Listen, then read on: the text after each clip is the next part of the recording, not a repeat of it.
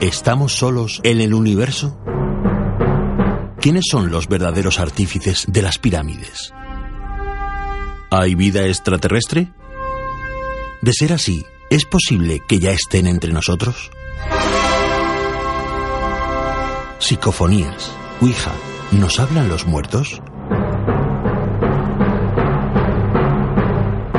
Némesis Radio, viajando a lo desconocido, sobrepasando el horizonte de la conciencia. Némesis Radio, programa dirigido y presentado por Antonio Pérez y José Antonio Martínez. Todos los jueves a las 10 de la noche y los domingos a las 9 en Radio Inter y Radio Intereconomía, región de Murcia. Némesis Radio.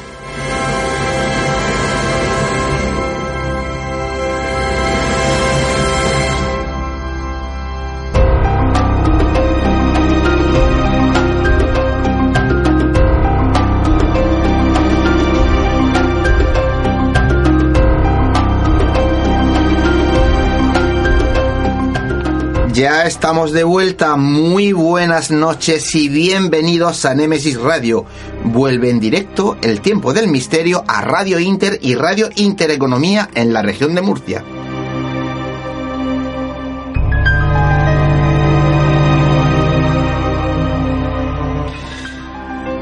Como bien sabéis, hemos estado una semana de vacaciones y nuevamente tenemos que daros las gracias a todos y cada uno que en estos momentos nos estáis escuchando desde el otro lado del receptor y a los que más tarde os descargarán nuestros podcasts. Porque pese a que en este tiempo estival no os hemos dejado sin misterio, sí es cierto que hemos repetido programas de la pasada temporada. Y no solo nos habéis sido fieles semana a semana, sino que cada vez sois más los que nos escucháis. La familia de Nemesis Radio sigue creciendo, no para. Así que solo nos queda que deciros Lógicamente, gracias a todos.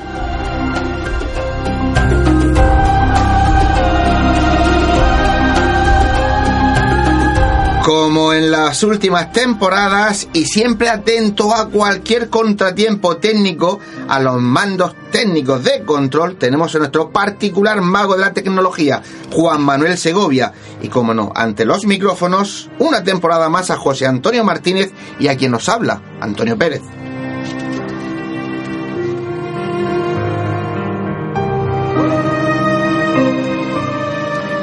Y para no perder la costumbre, en estos momentos estamos saliendo al aire por Radio Inter 96.8 de la FM en toda la región de Murcia.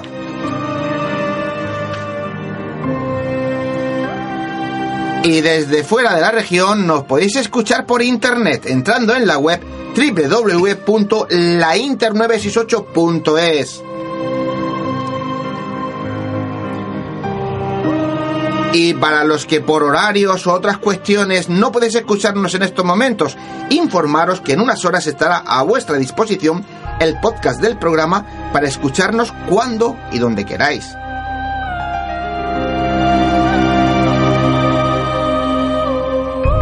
Así que elegid la plataforma que más os guste para escucharnos, pero como siempre os digo, no faltéis a la cita semanal con Nemesis Radio.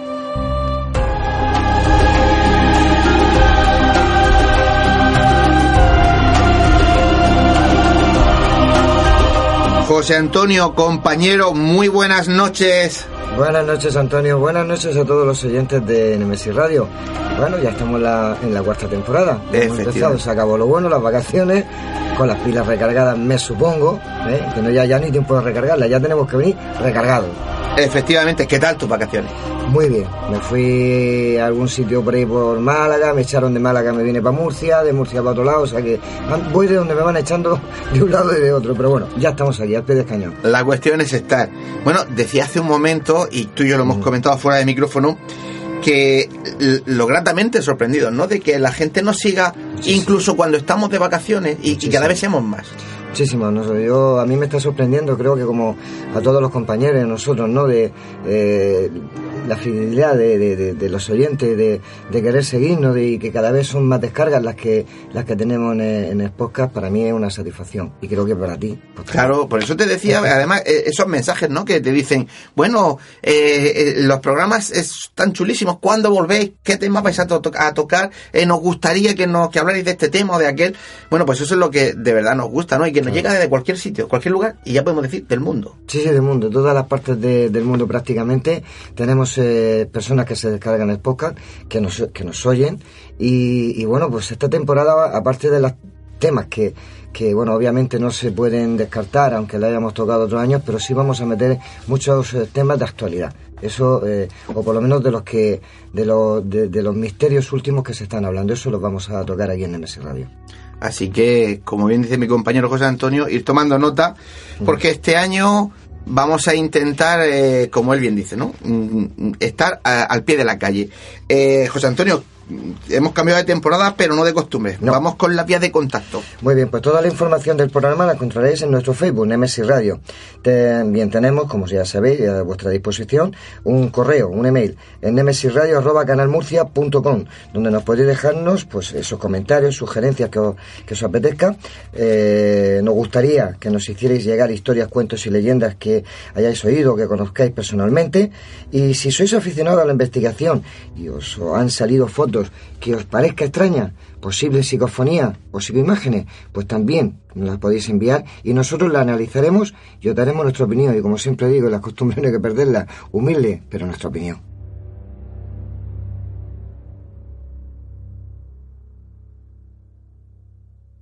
Bueno, y hace un momento hablabas de temas de actualidad, ¿no? ¿Qué temas, eh, con qué temas nos estrenamos esta temporada? Porque creo que al principio ya tenemos algo que es de rabiosa actualidad. Sí, así es. Eh, hay que cumplir lo que decimos. Esta noche comenzamos entrevistando a una persona que dice estar siendo contactada desde el pasado mes de mayo por entidades extraterrestres.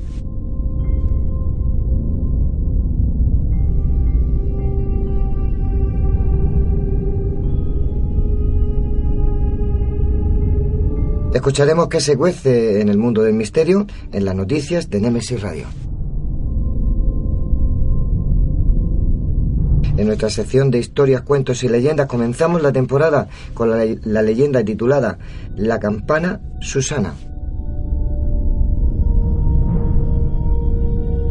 Y en cine os recomendaremos una interesante película estrenada hace muy poquito tiempo, La momia, la actual, la de Tom Cruise.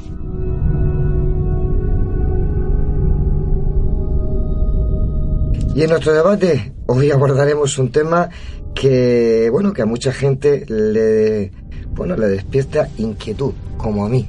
¿Tenemos alma?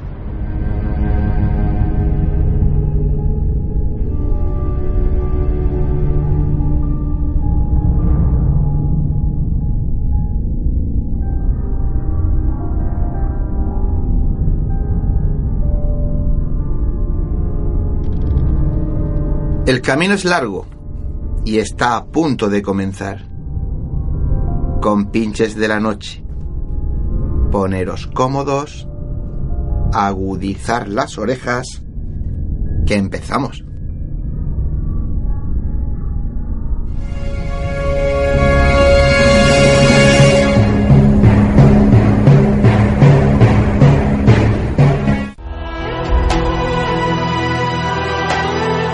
Están escuchando Némesis Radio con Antonio Pérez y José Antonio Martínez.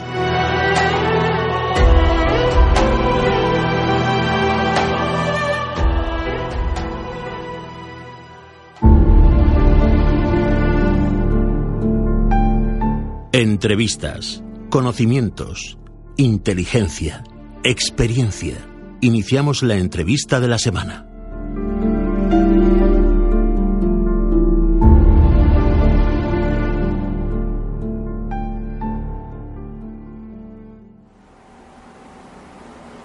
Como bien adelantaba antes, hace unos minutos, mi compañero José Antonio, esta noche nos vamos hasta la costa catalana para hablar con Ina, que dice estar siendo contactada desde hace pues unos meses, el pasado mayo, por entidades extraterrestres. Ina, muy buenas noches y bienvenida a Nemesis Radio. Muy buenas noches. Eh, yo creo que una pregunta obligada sería, ¿por qué Ina? Porque yo intuyo que ese no es tu nombre de verdad. Mire, eh, no, no es mi nombre. Eh, bueno, he puesto otro nombre, Ina, porque yo doy mi nombre, cuando yo doy mi nombre y cuando yo doy mi, mi imagen, de alguna manera, pues únicamente no intento dar a conocer mi, mi, única verdad que voy a contar, que es la verdad de una existencia de otros mundos que existen. Entonces, por eso mi motivo es no dar mi nombre, ni de, momento, al menos, no, no quiero dar mi imagen. Sí, vamos, que en, eh, en, principio tú entiendes que lo importante no es tu nombre, es, eh, mm, de hecho... claro, a ver, yo soy una contactada como hay otros contactados mm. y creo que, bueno, ah, de entrada tampoco creo que sea interesante que me vean ni que sepan quién soy porque tampoco lo importante, digamos, es saber la verdad, ¿no? De que existen otros mundos y que, bueno, ah, yo he sido contactada en estos momentos hace tres meses con estos seres y creo que, bueno, mi misión y debo anunciarlo y debo compartirlo con todas esas personas que, que me están escuchando, ¿vale? Y por eso pues no doy mi nombre, vale. por eso. Vale, queda claro. Eh, Dices que estás siendo contactada, ¿vale? ¿Cuándo y cómo contactan contigo? Uh, mire, uh, el primer día de contacto pues fue el 12 de mayo de este año. Uh, se presentaron uh, como tres seres extraterrestres uh, pleiadianos provenientes de Centauri. en primer lugar, bueno, su comunicación fue a través de contacto telepático y yo lo plasmé con escritura automática. También, bueno, noté también ciertos cambios en mi cuerpo físico, como por ejemplo, noté unos zumbidos en los oídos, uh, se, me aceleraba el corazón, el, bombeo de mi corazón, uh, sensación de um, un acoplamiento de mi cuerpo, de mi ser con la tierra, esa sensación es la que tuve. Y entonces, bueno, uh, pasaron tres o cuatro días y luego ya tuve un contacto más directo con ellos y ya se presentaron por la noche en mi habitación en forma de luces. estas luces que yo vi eh, se separaban y se unían cogiendo una forma. Eh, me, dejaron con una especie de hipnosis como consciente, yo era consciente de ello, eh, no podía moverme, mis ojos no se podían ni abrir ni cerrar y se comunicaban telepáticamente. Mm, es decir, transformaban las palabras en escrito. Bueno, en ese momento no era escrito porque era por la noche en mi habitación, pero cuando era telepático escrito, pues sí y lo, me lo pasaban a través de esto, de la luminiscencia cerebral, una retransmisión que hacen ellos. Y bueno, también tengo que decir que la sensación que me daban es de tranquilidad, me tranquilizaban en todo momento. Eh, es decir, no noté miedo, miedo, o sea, sí que noté como, ostras, ¿qué, qué me está pasando, no? Pero fue una sensación de tranquilidad y sobre todo observaban, o sea, notaba como que observaban, eh, me observaban a mí y observaban un poco el entorno. Y hasta el día de hoy me estoy comunicando con ellos eh, obteniendo pruebas que demuestran la verdad de su existencia. Entonces tengo, ya le he dado a usted pruebas. Bien, vamos, vamos a ir poco a poco desgranando. ¿De dónde ah. dicen que son? ¿De dónde vienen? Ellos dicen que son de Centauri. Sí. Son pleiadianos. Primero me dijeron santurianos, entonces yo, mm, claro, investigué un poquito y les dije, ¿no seréis pleiadianos? ¿Es lo mismo? Me dijeron que sí. Ellos se hacen decir como santurianos, ¿no? Pero luego me comentaron que, bueno, que son pleiadianos. Vale. Y bueno, sí. Eh, dices que también los has visto tan cerca que han estado dentro de tu habitación. Describe a nuestros oyentes eh, un poco cómo son. ¿Cómo son? Mire, uh, ¿cómo son? cabe decir que, bueno, yo cuando los vea le contaré. De momento no los he visto en persona, lo que sí. Eh, tengo una foto que ya luego usted pasará, que es una foto donde se ve la, el cuello y la mandíbula de uno de ellos. Sí, ahora lo vamos a ir comentando. Sí, luego lo comentaremos. Mm. Pero bueno, ellos ya me han contado cómo son. Además, eh, pude hacer un dibujo también plasmado en escritura, bueno, eh, dibujándolo, telepáticamente, canalizando, mm, dibujé eh, en cosa de menos de un minuto las tres personas que me están hablando, porque son tres. Entonces yo dibujé a, a los tres eh, seres y los tengo dibujados y si hace falta mando foto del dibujo, ¿vale? Eh, son, son altos, miden dos metros cincuenta, sin pelo y bueno, mm, es así, o sea, de momento, claro, aún no, no se han dejado ver porque también yo debo estar un poco más uh, lúcida de alguna manera, ¿no? Estoy lúcida, pero usted piense que para mí fue un poco un shock, ¿vale? No me esperaba este encuentro. y bueno, entonces uh, tengo foto, ya le he dicho, una de sus partes, del cuello. Ellos, uh, al tener una frecuencia vibratoria más elevada, no pueden estar en la tercera dimensión de la Tierra. Igual que nosotros no podemos estar en su dimensión. Es por eso que ellos si bajan a la Tierra lo hacen en forma de luz. Y el día de la foto, que se hicieron la foto de la mandíbula y del cuello, eh, fue porque fue unos minutos que hicieron la foto y ya está, pero solo poco, poco rato. ¿Eh? No pueden estar mucho rato aquí por el tema de la diferencia de, de vibración, de dimensión. ¿vale? Vale. Mientras mis compañeros van subiendo las fotos a Facebook para que todos nuestros oyentes las puedan ir viendo, pues eh, me gustaría, creo que nos gustaría a nosotros y a nuestros oyentes, pues saber no más, saber qué te dicen, sobre qué te informan, qué quieren, qué te piden que hagamos, esa serie de informaciones que seguro te están dando. Mm, a ver, mm, un segundo, estoy pensando. La pregunta era que qué me dicen, ¿no? Sí, sí, qué me hablan, la información. ¿Sobre qué te habla? ¿Qué información te están dando? Uh, lo más importante y relevante eh, es su deseo de unión de hermanos. O sea, quieren una unión de los mundos. Es lo primero que me dijeron y lo más importante para ellos, que quieren que haya una unión de mundos. Mm, me hablan de, también de cambios, tanto a nivel planetario como a nivel humano, incluyendo mm, mm, los niveles, bueno, el físico, el mental, el, emocional, el espiritual, ¿vale? Todos los, los aspectos importantes. A nivel planetario, mm, bueno, me dicen que la, la matriz 3D de la tercera dimensión está llegando a su fin y los seres cuyas resonancias estén en extremo del despertar, que estemos despertando, pasarán de la tridimensionalidad a la pentadimensionalidad en un breve periodo de tiempo lineal. En el momento bueno, de la gran ascensión de la Tierra, de Gaia, ellos hablan de Gaia, eh, el viejo sistema de, de viejos estados anímicos quedará desactivado y bueno, habrá un caos en la Tierra hasta lograr su ascensión natural, porque esta ascensión de la Tierra, estos cambios, es una cosa natural que tiene que pasar.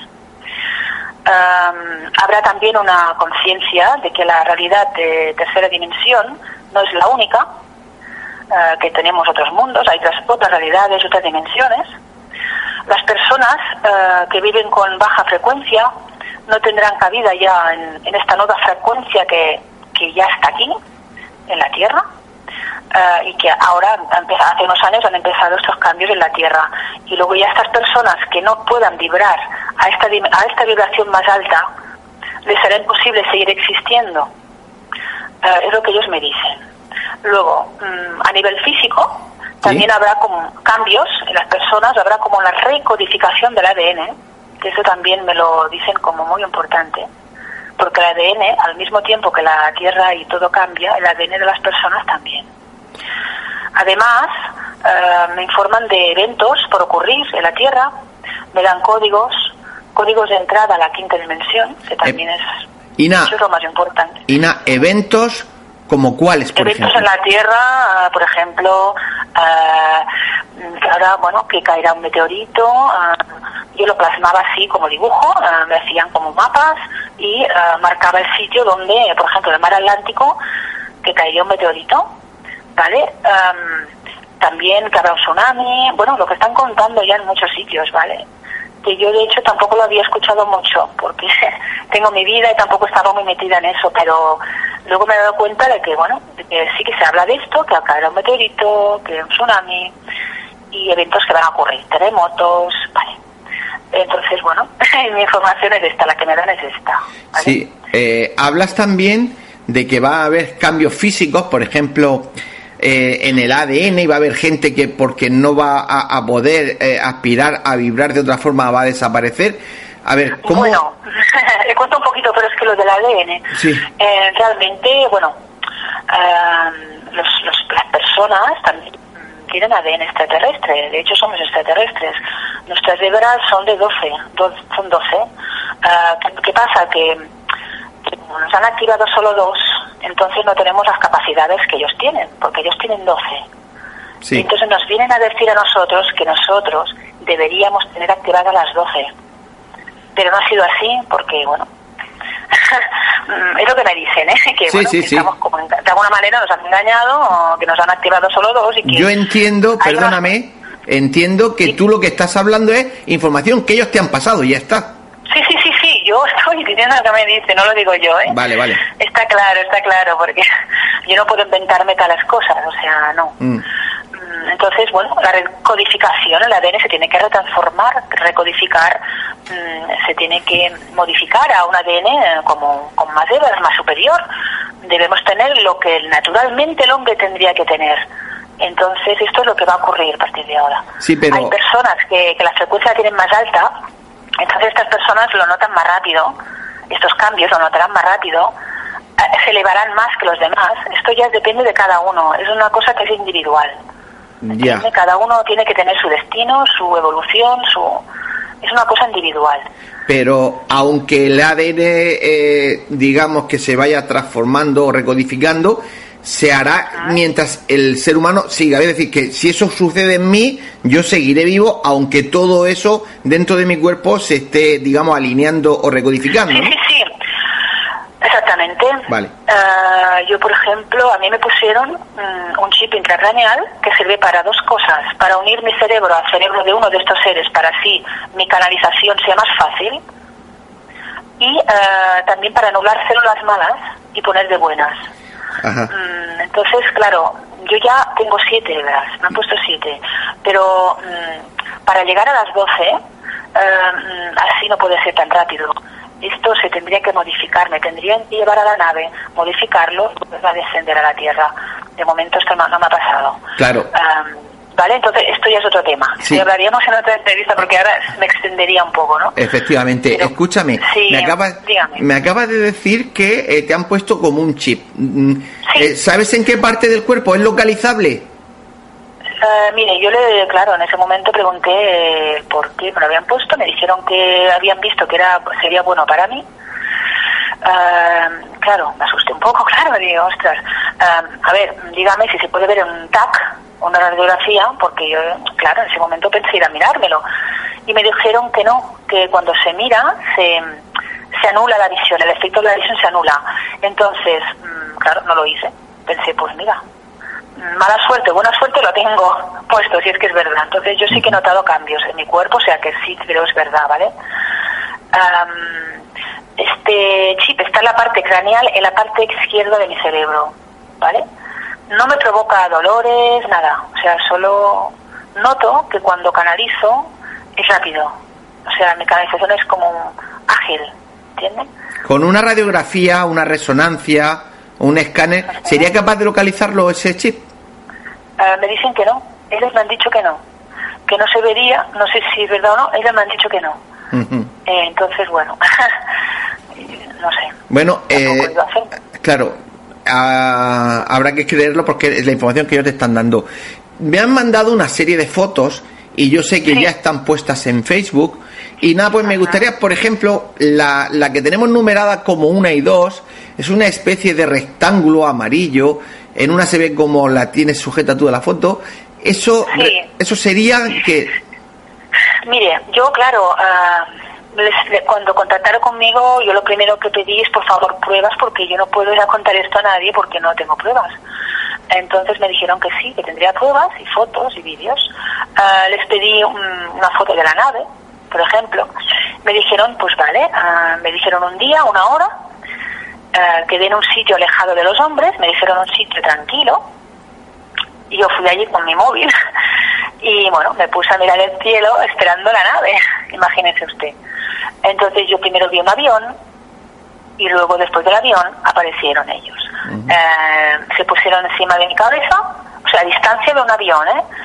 Pero la foto que, que ven, eh, o sea, imagínense lo grande que era la nave, que era a distancia de avión, y mire lo, mire lo grande que es.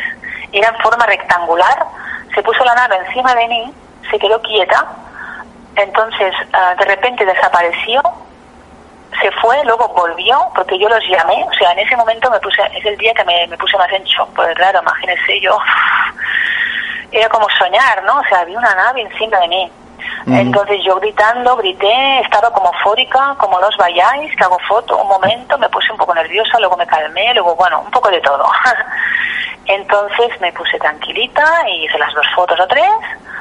Uf, y llegué, claro, a casa como uh, un poco mareada, ¿no? Porque gente que tenía mirando al haciendo las fotos, ¿no?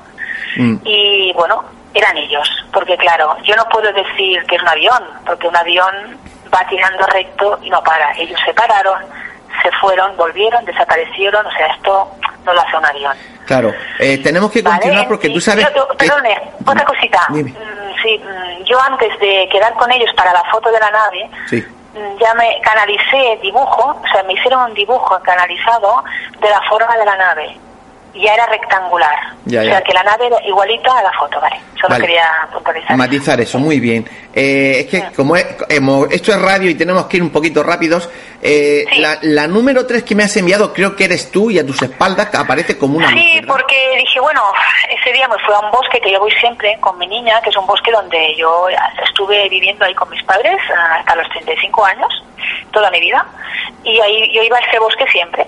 Entonces yo pedí por favor fotos de las luces que hacen, unas luces, lucecitas que veía en la habitación por la noche, pero las quería ver como de día, ¿no? Para verlas mejor. Hmm.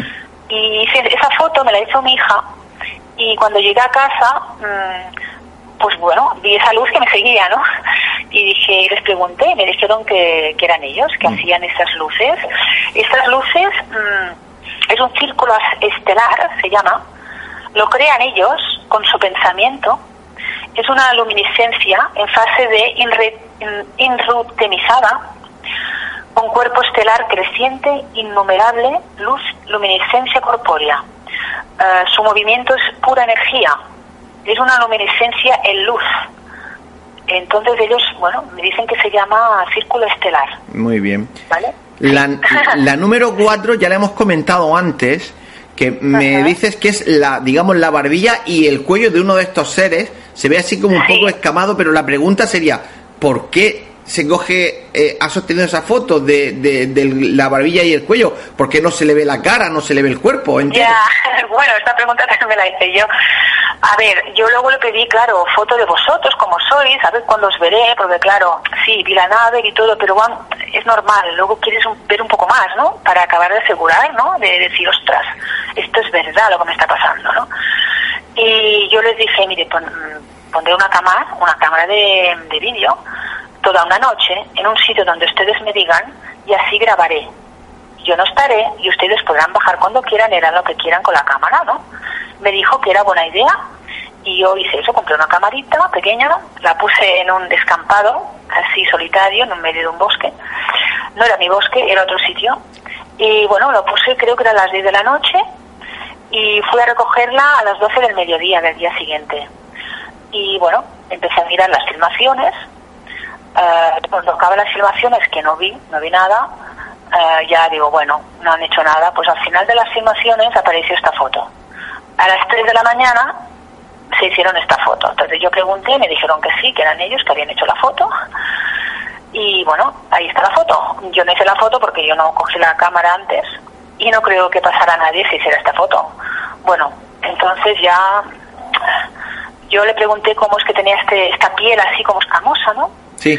Como parecía como de pez, no sé, así como escamoso. Y dice que es porque, claro, al no poder transformarse de luz a persona aquí en la 3D, en la tercera dimensión, pues aún no estaba del todo el cuerpo transmutado, ¿entiende? O sea, es como, claro, no da tiempo al cuerpo a ponerse la piel normal, entonces por eso se ve de esa manera. ¿eh? Sí, pero vamos, que ellos tienen, la, ellos tienen la piel y la morfología como nosotros. Mm, sí, lo que entendí, a ver, teóricamente es lo que entendí, porque eh, yo le pregunté, digo, ¿usted es escamoso? Eh, dice, no, es porque aún estaba en fase de transformación, de mutación, es lo que me dijo. Va, muy bien. Muy bien. Luego tenemos, me han mandado una que es un pequeño camino y una especie de círculos de las cosechas. Sí. Este, eh, bueno, esta foto, bueno, esto, solo, esto fue lo primero que descubrí. De hecho, fue lo primero porque yo voy a ese bosque muy a menudo. Entonces yo... Mm, Mm, los días que contactaba con ellos en mi casa, me comentaron, vete al bosque, hoy vete al bosque, ¿vale? Que hay una señal para ti, hay una señal. Entonces yo fui al bosque y mi hija fue la que vio eh, esto en el suelo, ¿no? Mi hija dice, ostras, mira, mamá, que aquí hay estas redondas, estos círculos, qué curioso, ¿no? Entonces yo lo miré, lo fotografié, pregunté, a mí me dijeron, no, esto no es nada, esto es un coche que ha pasado con las ruedas, o bueno, me, decían de todo. Y yo estaba como alucinando, digo, esto no puede ser eso, si me han dicho que fuera al bosque, será eso. Algo que me quieren enseñar, ¿no? Entonces yo pregunté qué era, me dijeron que bueno, que era un crop circle. Yo busqué en internet, busqué y bueno, vi esto de los crop circles que están en muchos sitios del mundo, que son, bueno, señales que hacen los extraterrestres con sus luces. investigué un poquito y bueno, me comentaron lo que significaba ese crop circle, me dijeron que hay una redonda, un círculo abajo, que era el mar, el de arriba el sol, el de la izquierda creo que era la tierra, y luego como que caía un meteorito en la tierra, ¿no? Había como una señal que marcaba un meteorito. Y luego mm, me dijeron, claro, para poder luego hacer la, un vídeo que hice de, las, de la nave, de las luces de la nave, porque yo quería más demostración de la nave, y me dijeron que pasara un caminito y que pasara la carretera al otro lado del bosque, porque ahí hay dos bosques juntos. Sí, sí. Entonces, del Crop Circle hasta el otro bosque, me hicieron ellos un camino que es muy curioso, porque va del Crop Circle hasta la carretera, para pasar la carretera, para ir a otro bosque, y allí yo poder hacer la filmación, porque dijeron que era un sitio más correcto, que les iba mejor. Bueno, Ina. Por eso está el caminito. Claro, y para ir terminando, que se nos acaba el tiempo, me han mandado una serie de fotos que están totalmente oscuras y se ven como una luminiscencias, ¿no? ¿Eso qué es? Ah, vale. Em, entonces, por la noche, ellos me decían, cuando necesites energía, porque ellos dan energía con la luz, dan energía por retransmisión cerebral. Em, llámanos cuando necesites energía, estás cansada, de alguna manera cuidan, me cuidaban como si estás apagada, triste o algo, te cuidan, o sea, son buenos, la verdad. Y yo nunca pedía porque, bueno, me encontraba bien, ¿no? Pero algún día sí que pensé, pues bueno, voy a pedir energía, a ver qué hacen, ¿no? Y se presentaban en la habitación, ah, ya como no, no, como las primeras luces que vi, y yo ya, ya como luces diferentes, y luego yo hice fotos y vídeos mm, y les pregunté qué era me dijeron uh, que era um, cumbumiliscencias, una palabra un poco difícil de decir, cumbumiliscencias. Sí, uh, cumbumiliscencias. A ver, esto me lo apunté, te miro un poquito lo que era. que son unas iluminiscencias en pequeñas alineaciones en el espacio. O sea, es como unas ramificaciones de la luz que hacen y que se mueven en el vídeo se ve claro que se mueven y me quedó toda la habitación, toda la pared con estas luces que se movían de un lado a otro y cogían diferentes formas y diferentes luces, diferente color de luz, rojo, azul y así. Pues era muy eh, original, sí, era muy original. Sí, la verdad, es que sí. Eh, nuestros oyentes las pueden estar viendo esas fotos, están numeradas como 7, 8, 9, 10 y 11, las pueden ver en nuestro Facebook y Ina, que se nos acaba el tiempo. Eh, estas luces, bueno, se ve, mm, tendrían que mirar las fotos a, oscuras. Sí. Porque como yo lo hice a oscuras, hay, el último vídeo creo que se ve bastante bien. Lo hice ayer, por cierto. Este de ayer muy bien porque lo hice delante de una de una ventana y se ve mejor el movimiento. Hasta con mi voz, un poco asustada porque claro, me asusta un poco, ¿no? A veces. Pero hay otras fotos que se tiene, la foto oscura se tiene que ver eh, ampliando y a oscuras totalmente. Pues seguro, ¿eh? seguro que nuestros oyentes lo van a hacer eso. Y nada, que nada, que de verdad que muchísimas gracias por haber intervenido en el programa, por habernos traído el mensaje que, que supuestamente te están dando y sobre todo por ser tan valiente y, bueno, pues eh, contarnos tus experiencias. Muchísimas gracias y por supuesto que como según me has contado, eh, siguen estando en contacto contigo, ante cualquier anomalía, cualquier cosa que tú creas que es interesante, nos lo comunicas y ah, intentaremos hacerte un seguimiento. o sea, piense usted que es cada día. Cada día, si quiero contacto cada día, me dan información, ah, voy, voy anotándolo, voy ordenándolo todo. Me han dado mucha información sobre muchos temas. Hoy, bueno, hemos hecho un poco de introducción, pero si hay algún tema que debo hablar, yo lo pregunto y ellos me contestan. Perfecto. Pues eh, no te rompes. Ah, una cosita, antes de cortar. Sí, quería comentar que la misión que me han dicho que yo tenía, porque yo les pregunté mi misión, ¿no? Sí. Aparte de difundir, ¿qué, misión tendría? Porque me, dijeron que era transmitir de, transmitir de manera clara y verdadera lo que está ocurriendo y que, bueno, y también dar información sobre la quinta dimensión y que para ello ah, debería yo entrar en la quinta dimensión poco a poco y ah, finalizando ya mi proceso de, ascensión, ¿vale? Que sí que noto cambios, pero son graduales, no es así de golpe, es una cosa gradual. ¿Vale? Esto es lo que quería aclarar más que nada esto. Pues, que la ah, gente sepa un poco lo que es la quinta dimensión. De acuerdo. ellos. Pues, eh, Ina, aclarado queda. Y hasta otra ocasión, muchísimas gracias, buenas noches. Venga, usted, muchas gracias. gracias. y bueno, pues eh, nuestros oyentes ahí tienen eh, los testimonios de Ina, esas imágenes, esas fotos y como siempre decimos en el programa, sean ustedes los que saquen sus propias conclusiones.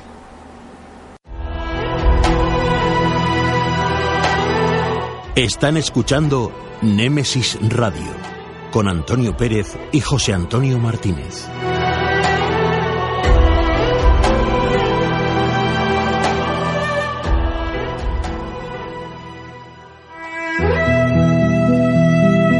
Las noticias de Némesis Radio.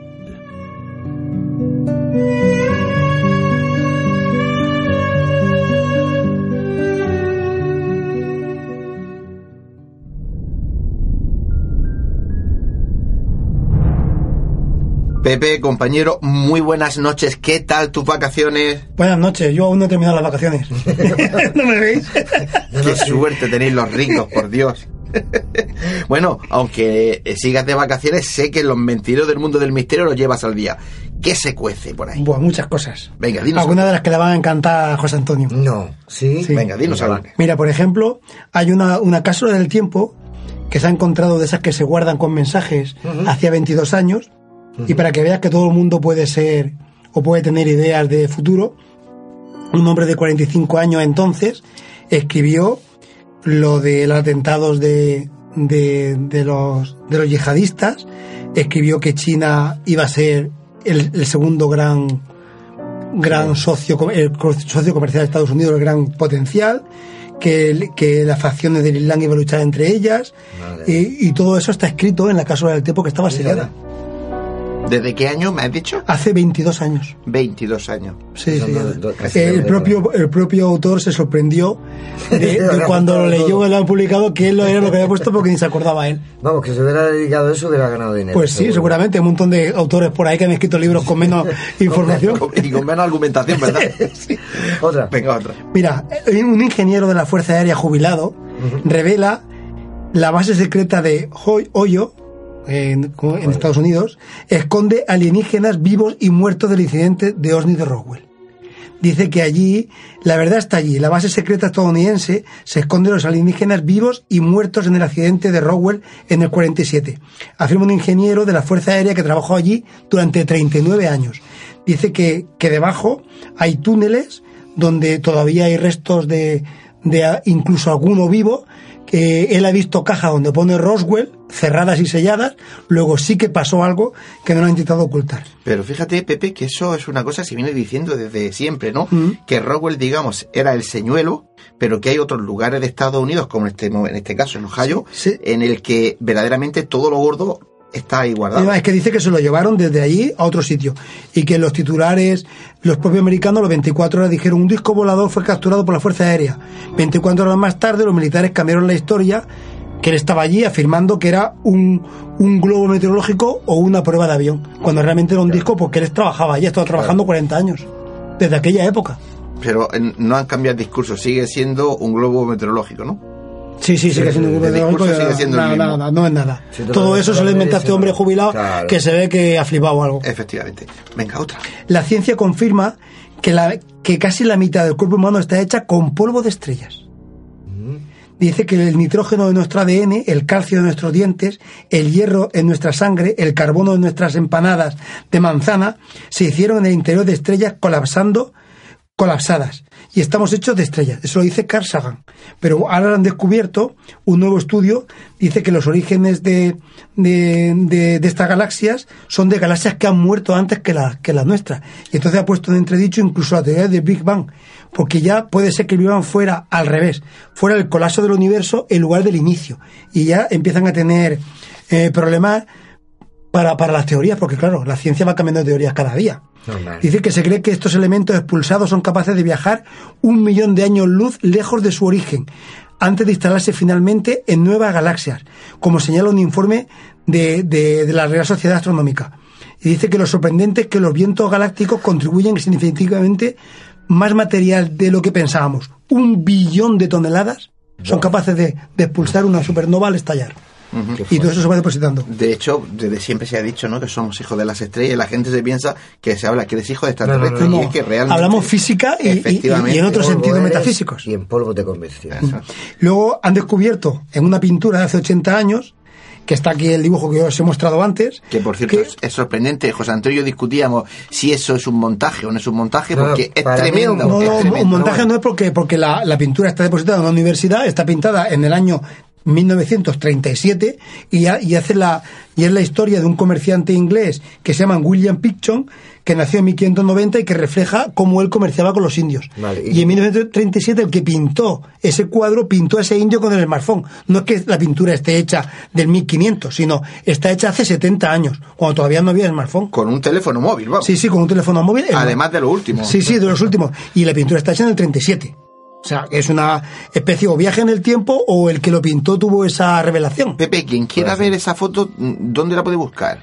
Pues yo pondré el, el, el enlace, Sí, en, en- Lo pondrás en en el la- Vale, vale. porque está en la, en la Universidad de, de Pensilvania. Pero vamos, yo pondré el enlace para que se pueda buscar. Vale, buscar. ya, de todas formas, con el nombre del autor y Sí, con sí. la Universidad de Pensilvania, Sí, sí, además ahí. se puede buscar que la pintura es del señor Pitchon, Ajá. que la que, que es de un nativo americano y que está en el 37. Perfecto. Perfecto. La, la NASA, y la última, que esta también te vendrá eh, de las que le gusta a José Antonio, A ver. la NASA admite haber destruido cientos de cintas de, de, miste- de misterio y dos computadoras de la era del Apolo. Se supone que se han destruido cintas en el 2015 eh, de, la- de las misiones Pioneer a Júpiter y Saturno. Eh, son aproximadamente 325 bobinas de cinta de datos magnéticos que, que miden cada una que midieron cada una un montón de metros, porque son bobinas de aquellas antiguas con el sí, sí. De, de los años entre 1968 y 1972. La han destruido porque dicen que no tenían valor, pero la- por supuesto los que están en las conspiraciones hablan de que ahí había cosas que han, que han querido ocultar y que la han destruido. Y dos computadoras de aquella época que dijeron que era para chatarra. Y, y con un montón de datos históricos. Y han sido destruidas. Y aquí bueno, la, me supongo que le habrán, le habrán pasado a... pero eh, el, el Pioneer 8 un carrete, del Pioneer 9 dos carretes, del Pioneer 10 40 carretes, del Pioneer 11 53 carretes y están catalogadas y se saben cuáles son. Y seguro que están digitalizadas. Seguro, pero las han destruido para decir que ya no existen, para que encima no puedan reclamarlas. Porque dicen que, que no tenían valor. Claro. Pues Pepe, como siempre, volvemos, iniciamos nueva temporada, pero sigue sorprendiéndonos. Muchísimas gracias, compañero. Hasta la semana que viene. Gracias. Adiós.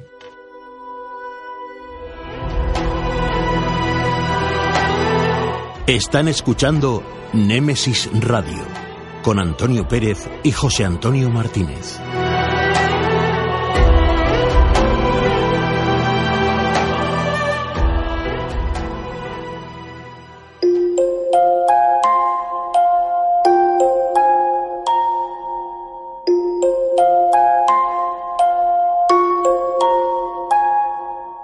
Es el momento. Es la hora de adentrarnos en el enigmático mundo de las historias, cuentos y leyendas.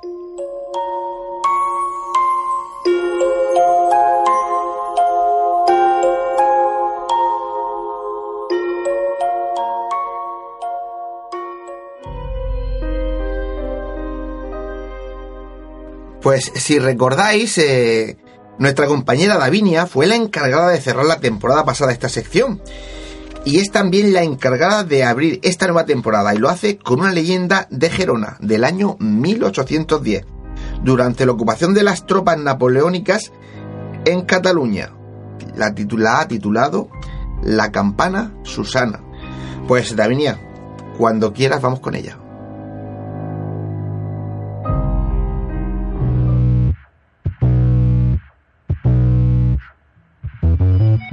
Tal si viajamos al pasado?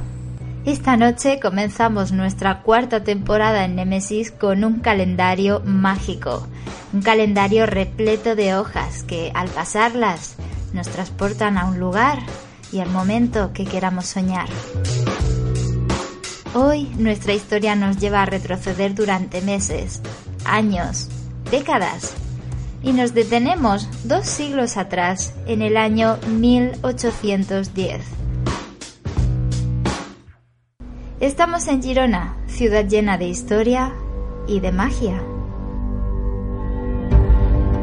El siglo XIX llegó a España con sangre, las guerras napoleónicas eran protagonistas en una Europa sumida en los conflictos. En el año que nos ocupa, Francia ya había cruzado las fronteras españolas.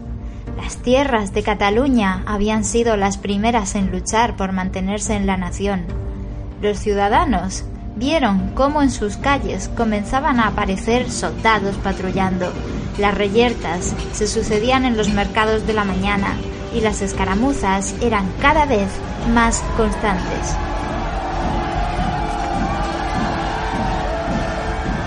El pueblo catalán que se resistía a ser invadido luchaba desde la calle con cualquier cosa que tenía a mano y acosaba al invasor sin descanso. Mientras, las tropas francesas se acercaban a los puestos de poder de las ciudades y adquirían tratos estratégicos que les diera el control de la población. La situación en Girona no era para nada tranquilizadora. La población estaba revolucionada. Las tropas francesas incluso comenzaban a inquietarse. Y tal era la tensión que se vivía en los cuarteles que los soldados comenzaron a conspirar.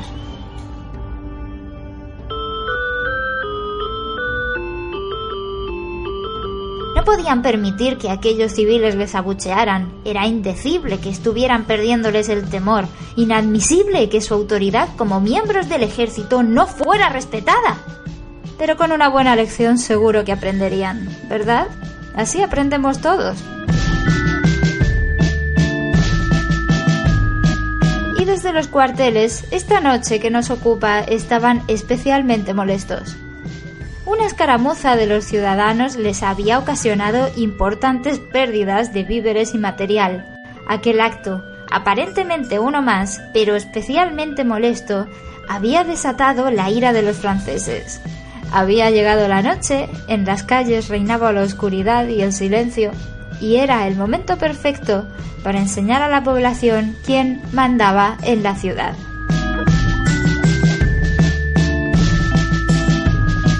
Decidieron que saldrían con la noche cerrada. En grupo, se distribuirían por distintos puntos de la ciudad y se colarían en las casas. En cada casa entrarían a los dormitorios uno a uno y matarían a todas las personas que estuvieran durmiendo en ellos. No saldría nadie vivo de cada casa, excepto los soldados que entraran a matar no quedaría después de colarse nada más que carne y sangre cuando salieran. No importaba quién hubiera en esa casa, no importaba si eran niños, ancianos, señoras, hombres valientes o enfermos, ni tampoco la clase social ni el poder que tuvieran. Ninguna de las personas con las que se cruzasen, ninguna, sin excepción, volvería a despertar.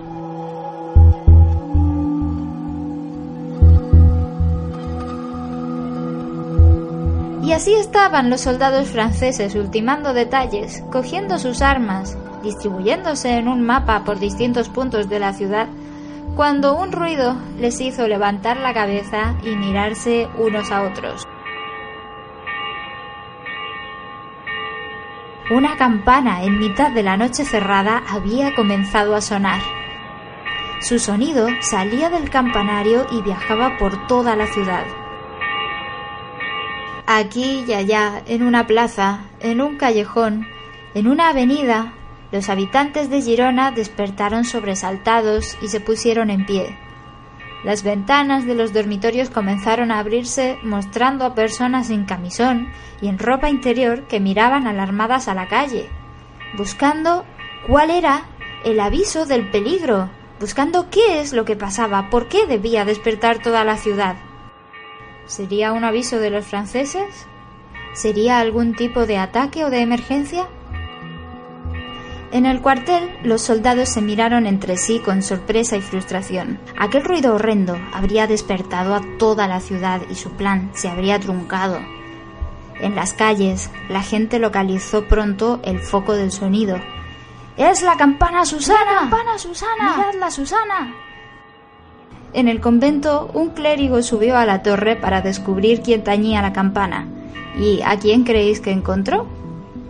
Por supuesto, como en toda historia mágica que se precie, a nadie.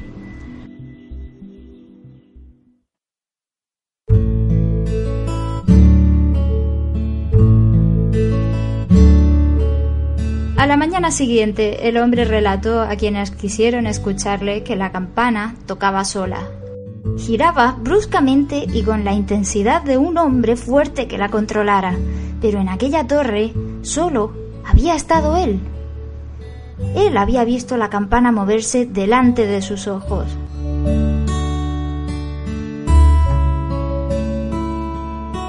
La historia del misterioso tañir de la Susana también llegó a oídos de los soldados, y uno de ellos llegó a reconocer, consternado, que aquella campana les había salvado la vida a los habitantes de Girona.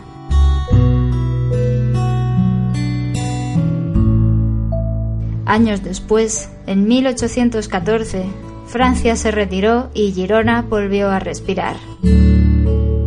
Aquel incidente quedó como un recuerdo extraño y mágico de aquella guerra de seis años, un recuerdo que salvó la vida de muchas personas.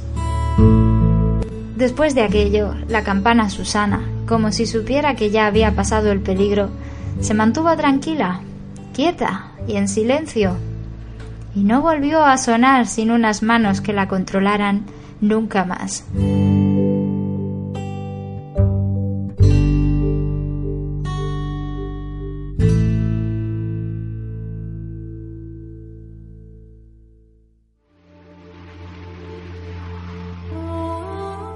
Están escuchando Némesis Radio con Antonio Pérez y José Antonio Martínez.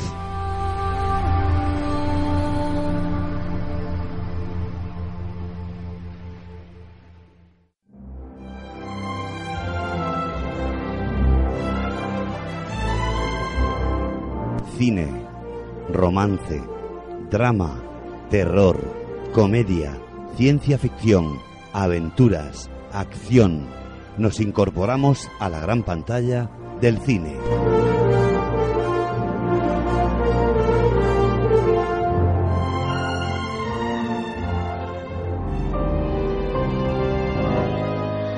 Pues José Antonio, vamos a recomendar, a petición tuya, a nuestros oyentes que vean la película La momia. ¿Qué te parece si escuchamos el tráiler y después nos dices el por qué recomiendas esta película? Perfecto, estoy contigo. Pues vamos a escucharlo.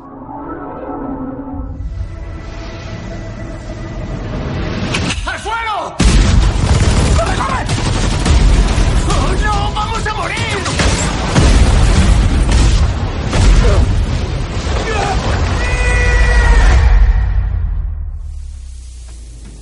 ¿Qué demonios? Sea lo que sea. Lleva ahí oculto y a salvo dos mil años.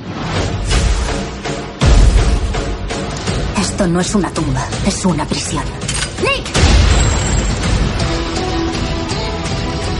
Los jeroglíficos dicen que se llamaba Ahmanet, elegida para convertirse en reina de Egipto. Pero su sed de poder la condujo por una senda oscura. No debía dar ni un solo paso más. Con sus actos usted ha provocado que ese antiguo poder haya regresado.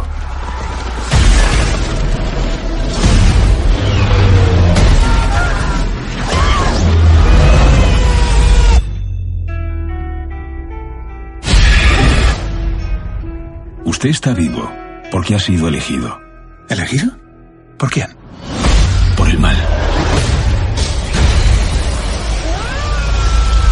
El mal supremo. Cuenta la leyenda que ella poseía poderes inimaginables. Te está utilizando para recuperarlos. Dios mío.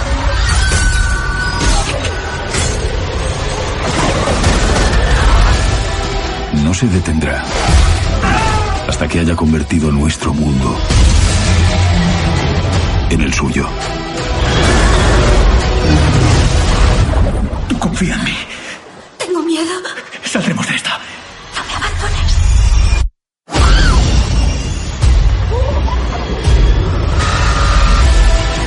No puedes esconderte. No puedes escapar. Tiene planes para ti.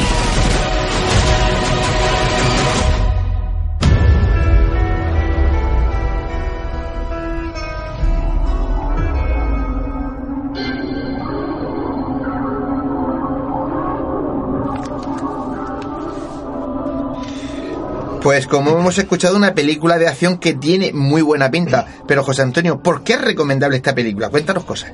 Pues, pues como siempre pasa, que pasan los años, las tecnologías son superiores, los efectos especiales son espectaculares y, te, y, te- y, vamos, te, quedas enganchado viendo la, la momia. Bueno, pues eh, fue inaugurada hace muy poquito, en junio, en el, el 9 de junio del 2000. Sí, se estrenó hace nada. Muy poquito. Y nada, la, la trama es eh, pues una antigua reina eh, despertada de su lista debajo del desierto. Eh, injustamente estaba estaba cauti- cautiva allí. Y, y, bueno me parece que se despierta de- con muy poca gana de, de, de- de buen amigo. Entonces pues bueno los efectos especiales son espectaculares. La película la protagoniza Tom, Tom Cruise. Y bueno aparte de Russell Crowe sale o participa un español Javier Botet. Yo la recomiendo. A mí me gustó muchísimo y, y son películas que te entretienen, la verdad que sí. Y tocan el tema, obviamente, de las momias, de Egipto, en fin. Yo no la he visto, pero la momia anterior que yo recuerdo, el que estaba, eh, el que despiertas, creo que es, eh, no sé, a lo mejor decir una burra, Inhotep o algo así, Sí, ¿no? algo de eso. Que era, eh, que era un, un, un hombre. En este caso es una mujer, ¿no? Pues imagínate. Bueno, ¿Cómo se despierta? le han dado le han dado un poco un poco la vuelta. La verdad es que yo eh, reconozco que no la he visto el Sí, tráiler no, no, me parece espectacular. Bueno y Tom Cruise pues sigue en la línea de que siempre lleva no A mí me Eh, encanta acción acción acción me imagino. A mí me encanta, es un, una, un artista que, que no me canso de verlo, es decir, el papel que le pongas sabe hacerlo bien, lo desarrolla bastante bien y te repito que con los efectos especiales últimos que, que le han dado la película es espectacular. Yo lo último que sé de él no sé si te- tú lo habrás escuchado es que como él no deja que lo doblen estaba grabando sí. creo que Misión Imposible 7 u 8 la que está grabando Sí, ahora sí, y que tenía que saltar de, de, de un edificio a otro y calculó mal y pegó un Pues, trastazo igual fuerte que Jackie Chan, eh, son actores que no les gustan que lo doblen, eh, les gustan hacer ellos el, el- el- los papel- todo el papel suyo, todo, o sea, toda su, su película y no quieren, no quieren que lo doblen. Y eso, eso tiene mérito, ¿eh? Pues sí, eh, dicho esto, eh, como bien dice José Antonio, siendo de Tom Cruise y, y- y con pues toda la espectacularidad que suele llevar los efectos especiales de esta gente y tanta acción, seguro, seguro que, que es una película que a los que nos gusta que sean movidas eh, nos llama la atención. Le van a Pues- gustar a nuestros oyentes. Pues eh, me has convencido, voy a verla. Muy bien.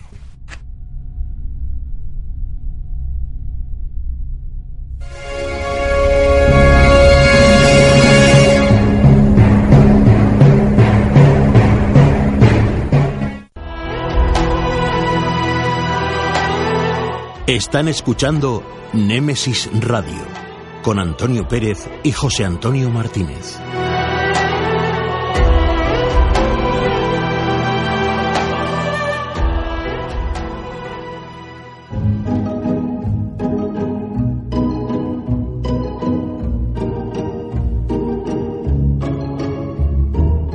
Tertulia.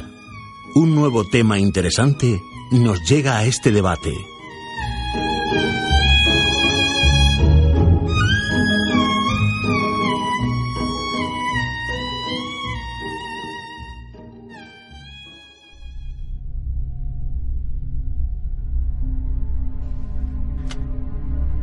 En el primer debate de la temporada sobre la mesa del estudio hoy un tema que nos parece muy interesante. ¿Tenemos alma? Pero también es cierto que es un tema con mucha discusión y controversia, ¿verdad, José Antonio? Pues así es, es un tema que, bueno, pues durante muchos eh, años se ha estado, eh, pues, eh, discutiendo, hablando, razonando, y la verdad que, es un tema curioso, por lo menos curioso. yo, si os parece bien, vamos a, voy a empezar a hacer esa intro, que es lo que pongo encima de esta mesa, como siempre, Muy seguir con, nuestros con nuestras costumbres, ¿no? Buenas costumbres. Ponemos ese, esa introducción encima de la mesa y después ya que cada contertulio saque sus propias conclusiones.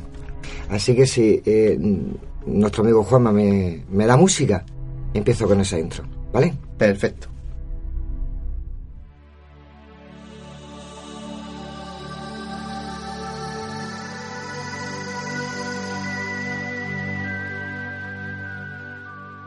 El alma. El alma o espíritu, como muchos la llaman, y que en mi humilde opinión está mal llamada, puesto que son cosas diferentes, ya desde la creación de las religiones y creencias, después de nuestra muerte, de nuestro cuerpo físico, claro está, nuestra alma inmortal se reunirá con nuestro Creador. Si tenemos un cuerpo físico y un alma inmortal, ¿los demás seres vivos también la tienen?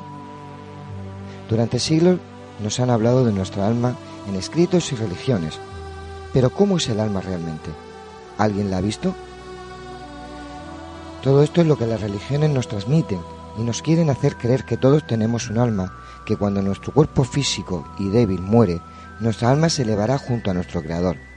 Pero, ¿qué dice de todo esto la ciencia?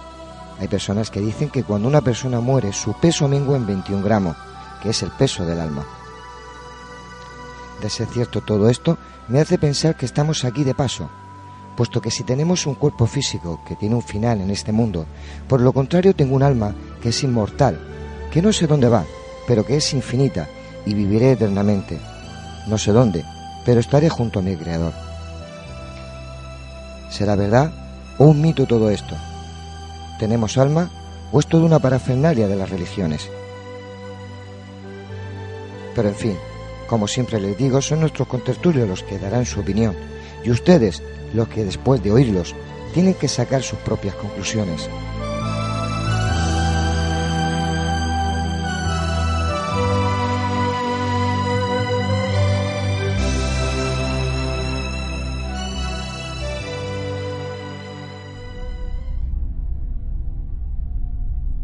Después de, oír esta, esta intro, ya tenemos el tema encima de la mesa. Voy a presentar a los compañeros.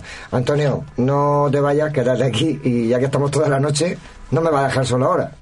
No, no, no te dejo solo, pero no te preocupes, que eh, creo que quien de verdad tienen la voz son nuestros contertulios que para eso vienen y ya han venido varios y además vienen muy bien preparados. Así que aquí me quedo en un rincón. Precisamente siempre viene el mismo. Eh, Pepe Benjo viene con un paquetón de folio esta noche. A mí me tiene sorprendido. Pero, como eh, hay que ser caballeroso, buenas noches, María José. Buenas noches. Bienvenida a este primer programa. Pepe Bernal, buenas noches. Hola, buenas noches. José Ramón Sánchez, buenas, noches. Buenas noches. Paco Torres, buenas noches. Hola, buenas noches. Don Pepe Ben Muy buenas noches. Eh, ¿Le suena la música, no, de, la intro? mucho. Es muy buena, ¿eh? Muy buena, ¿eh? ¿Quién será? ¿Quién será? El eh, compositor. El quien la adivine tiene premio. pues Pepe Ben ¿cómo no? Bueno, pues vamos a ver. Eh, te paso la venia, Paco Torres. Pues vale. Yo he hecho varias preguntas, no sé si me responderá o, tirarás por tu camino como siempre. No, no, es difícil porque sintetizar algo algo que reúne mm, una creencia es parte de una creencia, pero luego a la hora de, contrastar con la ciencia es un problema grave, es una incógnita, desde luego mm, demuestra que, que el ser humano hoy en día por lo menos tiene, más que en siglos pasados, tiene la capacidad de cuestionarse si hay alma o no hay alma y si hay vida más allá de esta vida o no. Es algo que nos estamos haciendo una pregunta que nos hacemos hace apenas quizá un par de siglos escasos, que nos la podemos hacer con total libertad. Entonces el planteamiento es, en esta noche yo creo que sería un poco si es verdad o si no es verdad que hay alma, o por lo menos si hay algo que nos permita sobrevivir a, la materia. Sería la gran incógnita. Eh, Pepe Ben Yo eh, podría empezar a entrar, digamos, separando lo que es la ciencia, que va a ser el arma, eh, digamos, que apunta, y de las creencias. La creencia es religiosa, la creencia mística, podemos hablar del alma sobre ella. Si vamos a, a la ciencia, pues vamos a chocar con los 21 gramos o los 21 kilos. O sea, por eso digo yo que el debate, si nos enfocamos a la religión, puede ser un debate bonito. Si lo enfocamos a la ciencia, eh, digamos que ya... Prácticamente un debate. Prácticamente son Bueno, pues 21 vamos- gramos de Pues, diferencia. pues vamos a vamos a la parte de religiosa, a ver lo que pasa. José Ramón, ¿qué opinas? Bueno, yo creo, yo creo que no aquí no es una cuestión de debate eh, ciencia-religión. Me, No. parece que, me, parece, me parece que la ciencia tiene poco que decir. Lo de los 21 gramos es algo completamente anecdótico. Eh, fue, fue un médico americano que intentó ver la diferencia que había en el alma y entonces en el momento de la muerte pesó a- poco antes y después una serie de, de cuerpos de lo- lo personas que hecho- habían Lo muerto han hecho con animales también. incluso con animales, con Sí. perros a los que él incluso Sí. envenenaba de una forma, o sea, un poco, Pues- un poco borde. Sí. Pues los envenenaba y los pesaba antes y después. Y el peso medio que le salió fue aproximadamente, decía, decía, unos 20 gramos. Eso evidentemente no tiene ni rigor ni tiene sentido ninguno, eso es, una- eso, eso es una pura anécdota. Mira, eh, prácticamente se ha debatido mucho sobre los 21 gramos y parece ser que los 21 gramos es la última exa- exa- mm, Exhalación. exhalación, eh, digamos, de repente, eh, o sea, del ser vivo, ¿no? Cuando tú inspiras y la muerte, eh, la última exhalación, parece ser que esa es No, cuando no, no hay ni 21 seri- gramos. no hay ni seriedad en el peso. es que Quiero ni decir que, no, eso, que no- pero- que no es ni una medida fiable, que eso, que eso es algo que no tiene, Pero que algo que no tiene sentido Por lo ninguno. menos- Pero era el aliento La- final, ¿eh? La, la cu- la cuestión es que decir, este no es un debate en el que pueda, en el que pueda entrar la ciencia nunca, Por- porque es un, de- es un debate de creencias. Hay quien cree que, que existe un alma, hay quien cree que existe algo. ¿Por qué se cree eso? O sea, en lo que haya y el por qué se crea en, en, la existencia de un espíritu, de un alma, yo creo que eso es lo que puede hacer. El alma, el alma evidentemente es indispensable. Es indispensable para mantener, eh, mm, sobre todo, el... El aliento de la vida, en que después de la vida ya algo... Efectivamente, Pepe. Eh, Si no, si, todos sabemos, todos sabemos que, que nos morimos y que nuestro cuerpo se destruye, se corrompe, se disuelve. Uno o admite eso y dice aquí se acaba, o si piensa que hay algo más, tiene que poner algo más encima de la mesa que pueda ser el que recoja, Pasar el que vida- recoja ese, ese de algo de después. hacer la vida más llevadera. De todas formas, hay que tener en cuenta también que el alma tendría mucho que ver con la reencarnación. Porque si, vamos a ver, vamos a ver. A ver, no, no, vamos, no- no vamos. mezclarlo, ¿eh? No, no, no, no es, que- no es cuestión de mezclar, es, va cuestión de saber lo es que siguiente. Es que va todo unido. Es decir, si el espíritu no es lo mismo que el alma, Eso, eso es lo que ¿eh? quiero que si el espíritu no es el alma, Vale. si yo nada más que tengo una vida, tengo un cuerpo, ¿para qué me sirve el alma? Para nada. Yo cuando muero, mi espíritu vuelve con Dios, ¿y para qué quiero el alma? El alma sería un intermediario entre el espíritu y mi cuerpo. ¿Para qué sirve el alma? El alma serviría porque si yo tengo distintas vidas, mi cuerpo, lo que yo aprendo antes de ir a mi espíritu, mi evolución, tendrá que pasar en algo intermedio que vaya acumulando la sabiduría de todas mis vidas. Cuando yo he terminado con la sabiduría de todas mis vidas, es cuando la información de mi alma pasaría al espíritu y mi alma moriría y mi espíritu se liberaría. Pero no si no hay reencarnación, sitio. no sirve para nada en tener un alma. dice que el alma muere. Sí, sí, sí, lo dice, lo dice. Yo voy al rebaño de- del Señor que, que es el que me cuida, el rebaño de almas. No, no, O sea, pero, no dice el espíritu. sí, pero es que el alma, vamos a ver, el alma teóricamente viviría toda la vida, podría vivir miles de años. Claro. Pero no quiere decir que sea inmortal, porque el alma no sirve para, para, para subir al espíritu. Eso mm, tiene, tiene un, mm, eso ha sido últimamente en estas décadas hemos evolucionado hacia, hacia nuevas religiones y hemos abierto, abierto un poco la, la oreja, el oído, el conocimiento hacia No, no, no, pero no, no, no, lo dice el Génesis. Espera, espera un momento que te lo diga porque, porque es fundamental aclarar una cosa. Eh, luego decimos que si el debate de ciencia y religión, pero es que evidentemente conforme ha ido evolucionando este año el pensamiento general, no hablo de ciencia en concreto ni religión, hablo de la filosofía humana en general, hemos tendido a abrir brazos hacia unas formas de creencia sobre cómo puede ser el maya, o puede el alma evolucionar o estar. Nosotros hasta hasta ahora como como como descendientes y, y querámoslo así o no nuestra cultura está arraigada en el en el, en el judaísmo está arraigada está arraigada eh, en el occidentalismo y siempre ha tratado todo como un concepto lineal. O sea el ser humano cree que nace muere llega al fin, incluso que en el Maya simplemente llega el momento de la resurrección final para llegar al cielo. eso es una creencia cristiana solamente. Ese, ¿eh? ese concepto lineal. Pero eso es cristiana y cambiada. Bueno, vale, de acuerdo, pero ha sido Perdona. el concepto occidental. No, no, Ha de sido el occidental no, de del cristianismo, no occidental. Mientras que Del cristianismo. del cristianismo no, bueno, y de una parte del cristianismo. ha sido así en Egipto, ha sido así en, en No. Roma, ha sido así en Grecia. Lo que Sí, pasa es que pero- pues, tenemos la dualidad del debate. Y vamos a tener un poco qué India. es el alma Claro. y cuáles son eh, los caminos, los caminos que pueda tener el alma en el Maya, el recorrido, que creo que es lo que está un poco la cosa yendo tú a parar, en el sentido de que mm, se tiende a creer, y esto lo aplica un poco a la, a- la evolución curiosamente actual de la física y de, y de- y de la ciencia, cuando ha dicho, por ejemplo, hablaba de un universo lineal que nace y muere, que es nuestro concepto, un uni- universo que se expande, ha, ha nacido en un punto de origen y crece lineal, o en un uni- universo que es capaz de ejercer o tener diver- diversos universos paralelos o contraerse y expandirse de nuevo. Toda esta especie de creencia mental de que hay una segunda oportunidad o tercera oportunidad, también un poco filosofía, no sé si me explico claro. Me- Sí, en la claro. existencia, si es una existencia lineal o si es una existencia Hombre, que pueda tener también, lógicamente, tendría un alma que, que supondríamos que tendría un camino evolutivo. Pero vamos a ver, es que eso de oportunidad no es oportunidad. Si yo estoy estudiando, eh, eh, por ejemplo, una carrera universitaria, hacer el segundo año no es una oportunidad. Es que tengo que probar el primero para hacer el segundo. No es una oportunidad. O sea, una vida siguiente no es una oportunidad. Es una evolución. No es, disti- es distinto. Una oportunidad. Decir, bueno, como ha salido mal, voy a repetir. Eso es una oportunidad. Pero aquí no hablamos de oportunidades. Aquí hablamos de evolución. Y cada uno va a tener en la siguiente lo que tú tengas. Eso no es oportunidad. Bueno, yo creo que desde estamos debatiendo este tema mm, del alma frente al cuerpo porque siempre el ser humano ha sentido que había una cosa que se deterioraba, el cuerpo que evolucionaba y sin embargo en el interior teníamos algo que nos hacía sentir siempre jóvenes y, y nos hacía pensar y conocer el mundo y no conocíamos esa diferencia.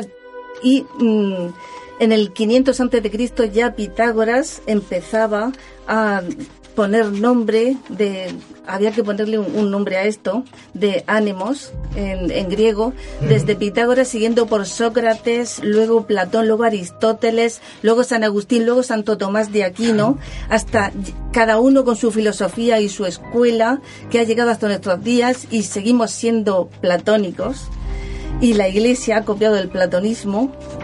Y No, lo- no, ¿No? no estoy de acuerdo. No, pues a ver, Pero ¿por sigue, qué? sigue. Eh, no, pues hasta llegar hasta ahora que la última tendencia es la teoría emergentista, que ya no llama alma, sino que lo llama mente. Entonces mm, contrapone a la, a la mente que surge del cerebro. Entonces hace la oposición em, mente-cerebro. Y luego el cuerpo, por supuesto.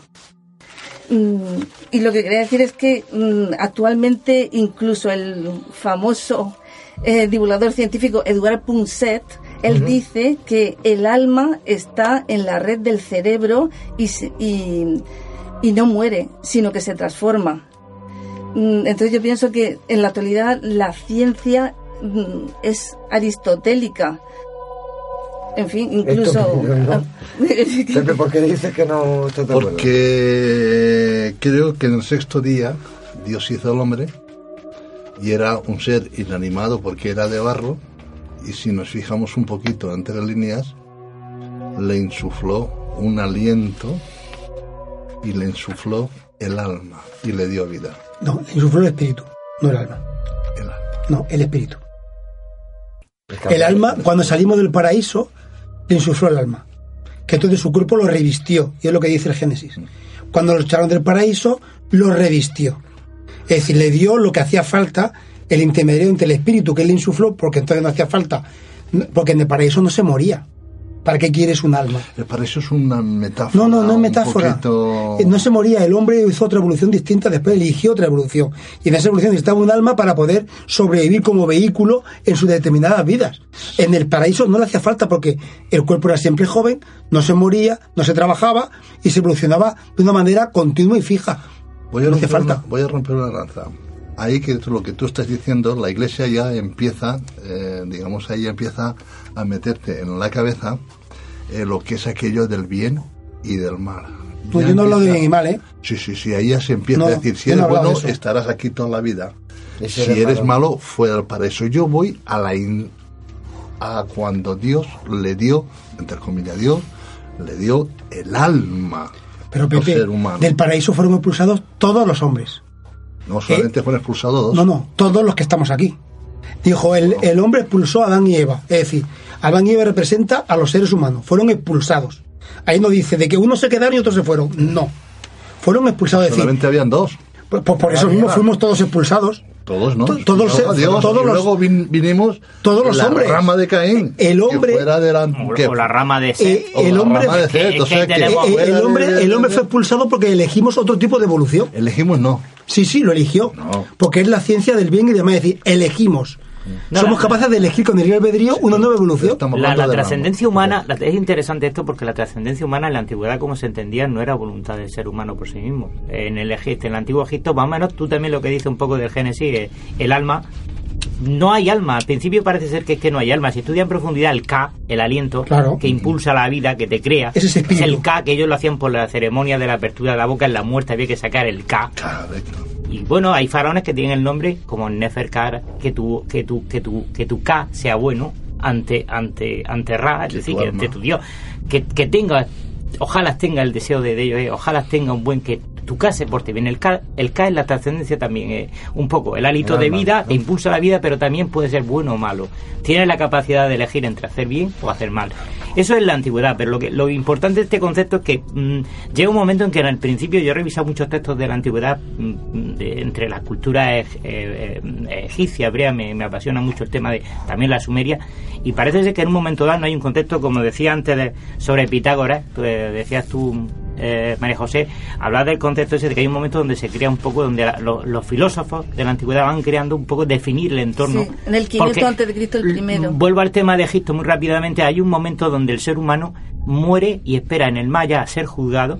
En la balanza será puesto sus bienes, su corazón co- sopesado con, con, con los Una- hechos que con ha una hecho. pluma. Y si no sopesa el fiel de la balanza, la pluma, en el lado positivo que tiene que estar, si no se centra, será destruida la alma. Y por lo tanto esperan una resurrección en el Maya, pero corporal, esperando vivir en un mundo donde no hace alma porque vuelve, de hecho se guarda las vísceras de- del faraón, se le momifica el cuerpo y se le entierra en suelo sagrado, que es Egipto. Cualquier egipcio que esté fuera, según narra ello en su literatura, cualquier egipcio que esté muera fuera de Egipto tampoco va a tener derecho a tener un allá. Es decir, encima interviene la tierra en todo momento. Parece que no creen exactamente en el alma, sino en que vuelves a ser tú mismo. Para ellos el alma es curioso esto, pero para ellos la vida, el pensamiento está en el corazón. No lo consideran en el cerebro. Sí, bueno, re- realmente las religiones, las religiones in- inicialmente, las religiones digamos primitivas y la filosofía no pensaban en un alma inmortal. Hablaban de, de- un alma como aliento vital, como etcétera, bueno, eso es necesario, pero, pero no pensaban, o sea, e- el alma acababa. Cuando la persona moría, pues el alma acababa también, y en su caso, pues lo que quedaba era, pues según los griegos, algo que vagaba por allí, por, por, por, por, el Hades perdido. Es posteriormente eh, cuando, eh, cuando las religiones realmente tienen que empezar con los egipcios y con otras a dar la respuesta a esa necesidad que tenemos de no morir, de pervivir, de aguantar, cuando comienza a, a- decir, bueno, pues este alma, además de tenerla, es un alma inmortal. Eso es lo que ahora mismo, digamos, configuraría la creencia actual de alma. ¿Cómo la caracterizamos? Como, como algo que es inmortal, algo que va a quedar para siempre. La verdad, hombre, es que eso tiene, eh, tiene sus cosas buenas y sus, y sus malas. Por un lado, hombre, pues está bien, porque morirse, porque morirse pues no nos gusta a ninguno. Y entonces, hombre, pues si tienes la esperanza de que puedes aguantar de alguna forma, pues bien. Ahora, eh, ta- también tiene sus pegas. Eh, sí, hombre, tiene sus pegas. Porque, porque uno, de alguna forma, de alguna forma, sobre todo los que nos hacemos un poco mayores, sabéis que los mayores eh, terminas pensando un poco, al mismo te da miedo el morir, pero al mismo tiempo parece que es un cierto descanso. ¿No? Se acaban todas las penalidades de la vida, las cosas. Y, y bueno, pues aquí resulta que lo que te espera es algo tremendo. O sea, ahí te la vas a jugar. Según el cristianismo, cuando mueres te la juegas. No vas a ir a una gloria necesariamente. No es que vayas a ir a un sitio donde te pasees y estés medio bien. Es que vas a tener un juicio terrible No. En el Eso que no te lo dice juegas. La Iglesia Católica, ¿eh? La Iglesia Católica dice que tú vas a tener un juicio particular, además vas a tener una retribución inmediata. Eh, igual que el ladrón mm, bueno, en la cruz eh, le dijo Jesús, hoy estarás conmigo en el paraíso. Eh, pues igual Mm. Lo, perdona, lo del ladrón ya sabe que hay varias versiones. Entonces, lo que dice la iglesia es que eh, Jesús no viene con la calculadora en mano, que no es un dios, un dios justiciero, ni tampoco lo contrario, ni tampoco bonachón, y simplemente te vas a encontrar como frente a un espejo sin caretas y te conocerás eh, cómo eres realmente. Y, eh, palabras textuales, eh, la gracia del perdón es lo que brillará realmente. Sí, pero bueno, lo que, lo que los capítulos, los versículos de la Biblia donde, donde Jesús hace el, el discurso escatológico, el discurso de los últimos días, son bastante claros. Aquí a la derecha estarán unos que se vendrán conmigo y los otros pues irán allí a las penas del infierno eternamente, eternamente, que es algo espantoso. O sea, yo creo que no. Sí, sí, es verdad, No nos damos cuenta, o sea, es para siempre. No se acaba nunca. Me, da, nunca, nunca. no se acaba jamás. Uno puede estar sufriendo perpetuamente. Eso es lo que se nos ofrece, claro. Hombre, pues cuando esto es así, yo creo que a uno le deberían de dejar por lo menos escoger si quiere alma o no. Oye, ¿me la juego o no me la juego? Eh, ¿Puedo, puedo comprar, puedo, puedo, comprar ese, puedo comprar ese billete de lotería o puedo no jugar a la lotería? y no me va a tocar, pero no. Es que me está viendo, literalmente una cosa que no, eso es metafóricamente como toda la Biblia.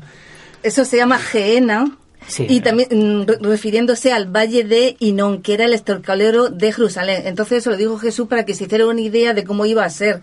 Pero vamos que la, la benevolencia y la misericordia de Dios pues es infinita. Lo importante, lo importante de destacar es un cambio en el pensamiento filosófico a partir del cristianismo. Esto, y he recuperado quizás de Egipto de otras religiones más antiguas, muy raras, que, que efectivamente deja de ser considerar el concepto de masa y se tiene en cuenta el individualismo. O sea, por lo menos en el Evangelio hay una clara alusión a la persona en sí misma. Jesús atiende a cada uno por su problema particular, es capaz de distinguir un caso de otro, no considera que todos soy un montón, que una muchedumbre que me sigue y os vais al infierno, os portáis bien. No hay, no hay una salvación o una condena mm, de masa, sino, sino viene a ser individualista, es decir, se tiene en cuenta al individuo por sí, por sí mismo. Y es la, herencia que yo creo, los que nos sentimos cristianos, que, notamos muchas veces en, eso, en, esa, en esa filosofía, en ese modo de pensar. Que parece que importa, dices, bueno, hay, esto ya es por citar un ejemplo, claro que es la, la oveja descarriada, bueno, pues soy capaz de dejar a, la de las 100, dejo a las 99 solas para buscar la que se ha descarriado. Y eso en las religiones más antiguas, en otras religiones diferentes, no se concibe o no se concebía. Eso es importante destacar. No, pero estamos hablando del alma. Sí, sí, bueno, a nivel de alma también. Luego hay un cielo y un infierno particular para el alma. Yo, yo concibo que hasta el año 1492, más o menos, habían tres grandes religiones. Era la judea, era la, eh, la filosofía oriental, con todas eh, las filosofías que habían y todas las enseñanzas orientales, y estaba la egipcia si os fijáis, eh, todas estas tres religiones siempre aunan las tres el mismo protocolo. Se empieza por discernir entre el bien y el mal. Y a partir de ahí se empieza a mover todas, como diría yo, todas las presiones dentro de las religiones. Pero buscando la felicidad individual y colectiva. No, no, no, no. La religión católica nunca es, individual. Es del látigo. Y sobre todo el Antiguo Testamento es un Dios o un Jehová, eh, perdón, un Yahvé terrible. Terrible. Hasta que no viene Jesús a reformar todo el Antiguo Testamento. Vengo a decir de las tres religiones porque a partir de ahí viene Jesús y entonces se adopta lo que es la religión que hoy conocemos judeocristiana románica. Sí, bueno, habla, de algo que, realmente se, dice siempre así. Yahvé era el Dios severo y luego viene Jesús que es el que es el Dios de amor, ¿no? Bueno, precisamente no eh, no es de amor, ¿eh? No. Jesús no es de amor viene a sentar bien y bien las cátedras del Antiguo Testamento bajo otra filosofía más entendible.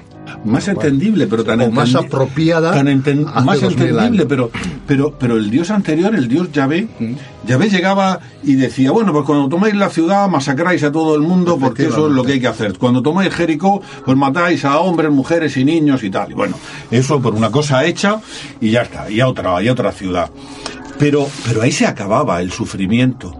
Pero Jesús, pero- pero todo eso- Jesús, todo eso un, no es un un segundo, un segundo, Pepe, un segundo. Es que es Jesús. Jesús es el que viene, es el que viene y dice, no, el sufrimiento no va a ser porque pase la espada y mueras.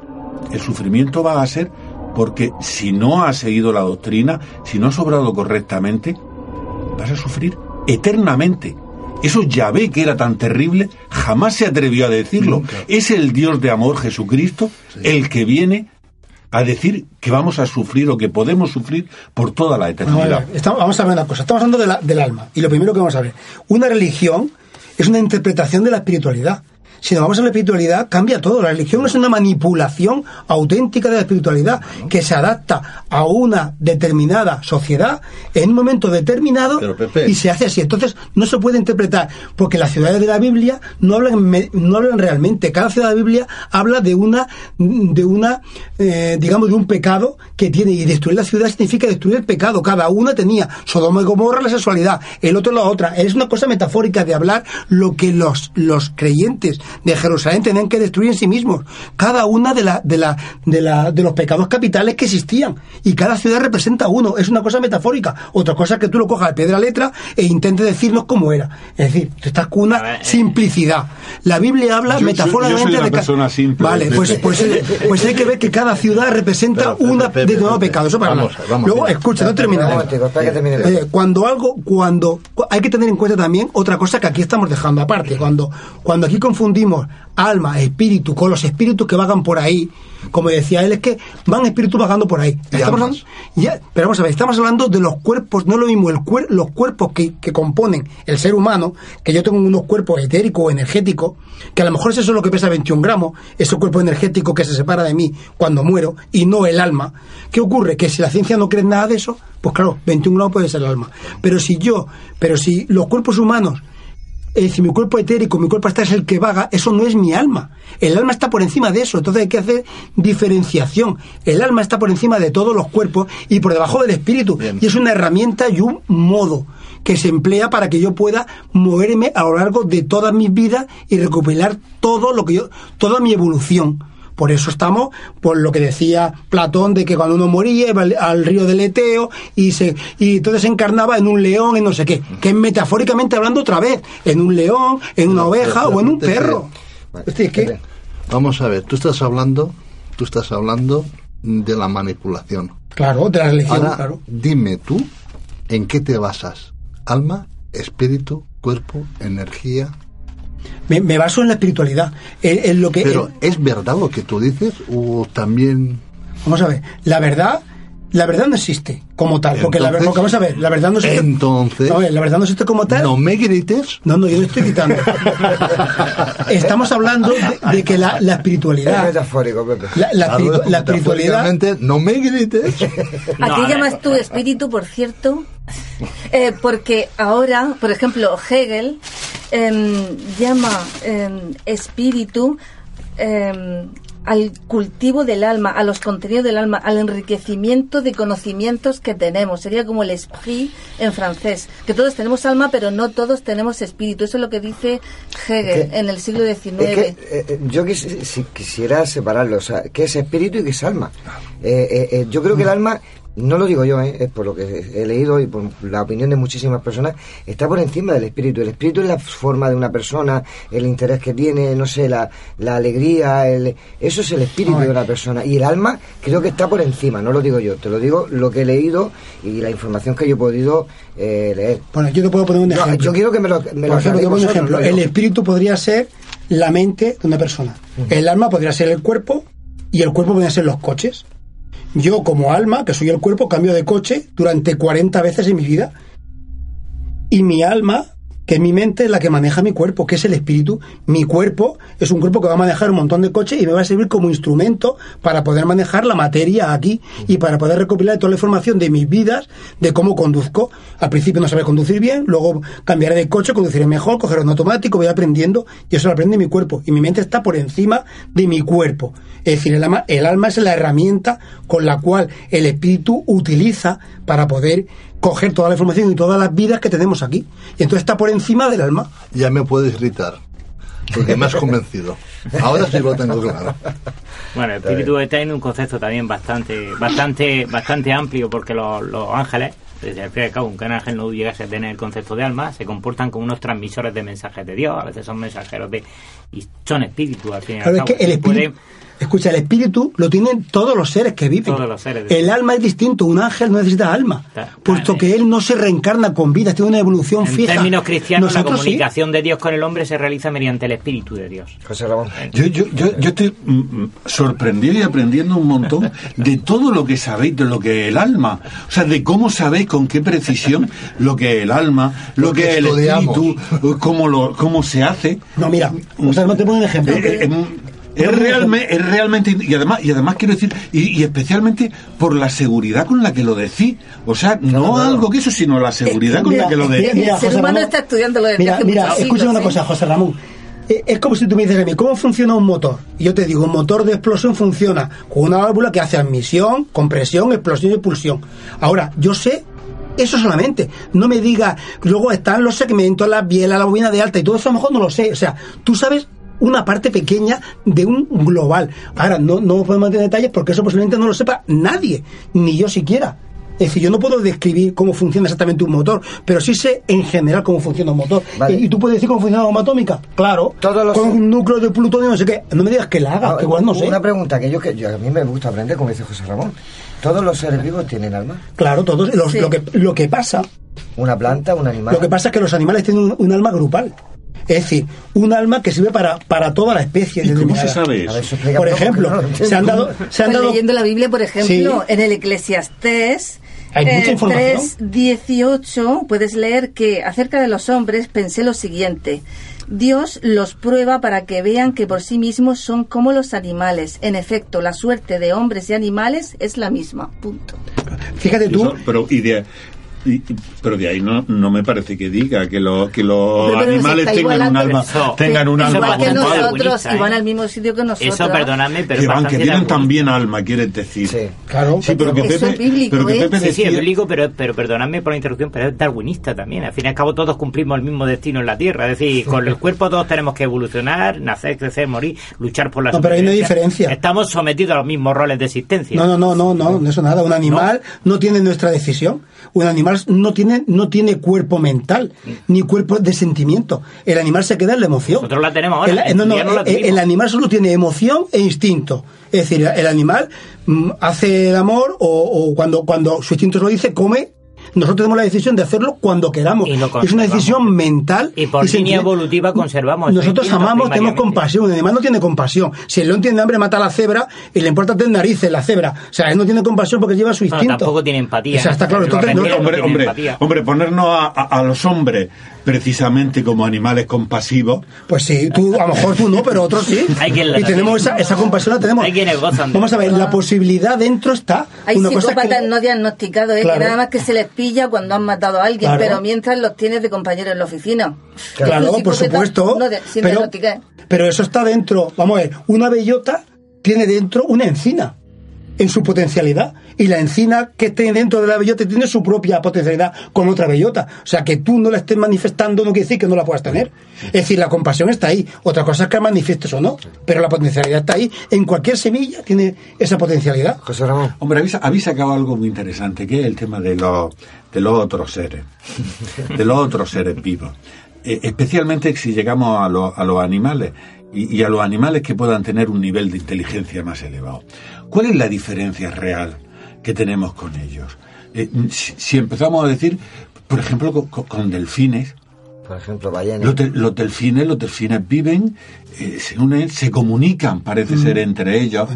Eh, mm, mm, lo- lo- algunos de los simios eh, de los que están más cerca, eh, tienen también un nivel, tienen una capacidad de aprendizaje, pueden vivir unos u otros animales en pareja a las que cogen. Eh, ¿Qué capacidad tenemos nosotros para decir con esa ligereza, nosotros tenemos alma?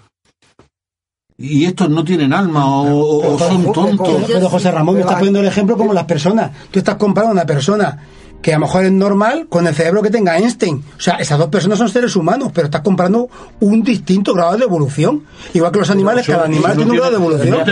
mental, mental, mental. tiene alma y, claro, por ejemplo, por eso es. más tonto, por eso estoy diciendo que tanto tiene alma Einstein como la persona más retrasada que hay. Pero, que dentro de los animales todos tienen un alma grupal, pero el distinto grado de evolución no es igual un conejo que un perro, que un caballo, que un delfín. Están en su estado de evolución. Voy a poner un ejemplo. Sí, pero que me explique primero eh, eh, grupal. Vamos a ver. Yo tengo mi alma y sube, subo junto a mi creador el perro que, que suben todos juntos. No, no, la, lo, cuando muere un perro, lo que es la parte de su vida se une con el alma, como tú vas a tu alma y sigues evolucionando, al alma de todos los perros.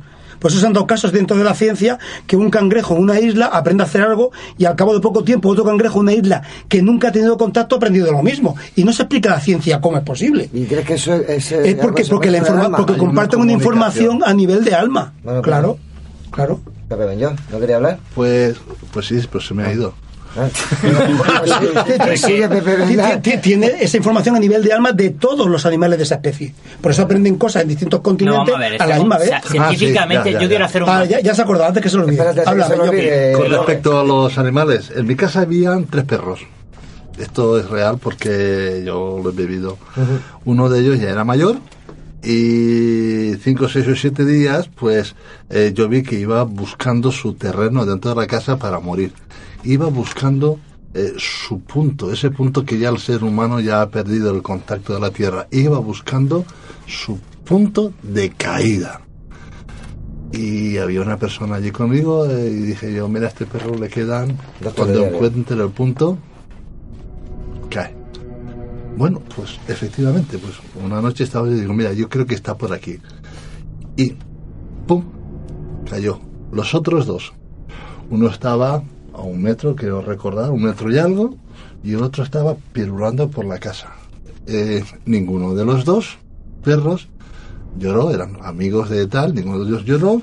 Eh, recuerdo que los dos fueron, lo olfatearon, mm, pues bueno, y siguieron, uno creo que se tumbó de tal, el otro continuó pidiendo tal, el otro, o sea, los dos. Quiere decir que ahí sí que estoy con lo que dice Pepe, o sea, no tienen Sentimiento ni. Un sentimiento, porque ahora mismo nos pasa algo, alguno de nosotros de aquí, un simple tal. Y tenemos la compasión, la empatía, que son sentimientos. Nada, y luego lo tuve, porque murió pues ya sobre las 11 de la noche en invierno, había una cestita allí, yo lo puse a la perrita dentro de la cestita con su toallita y luego lo tapé con una, una, una toalla allí y estuvieron los tres, en, allí estuvieron los tres y ninguno de los dos vivientes eh, se pronunció. Sabían, sabían, que no podían hacer nada.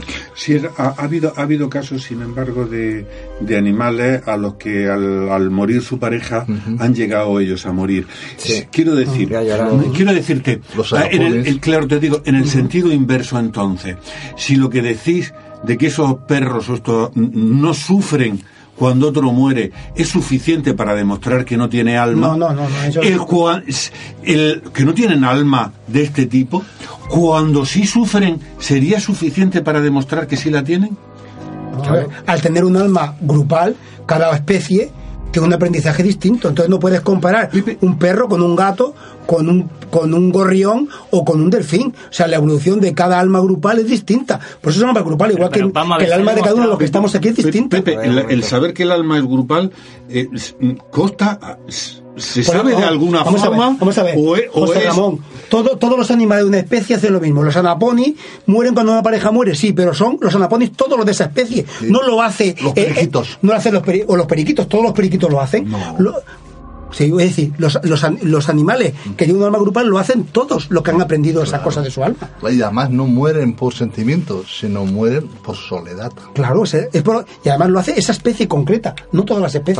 por conducta gregaria, por ejemplo, los insectos, y eso la ciencia lo tiene demostrado. Existe una conducta común, o sea, un hormiguero, en un hormiguero, en un, en la- entre las abejas, se da una especie de comunicación, de un intercambio de signos, de símbolos, de comunicación, de señales, en todo el grupo, independientemente de la distancia que estén eh, circulando.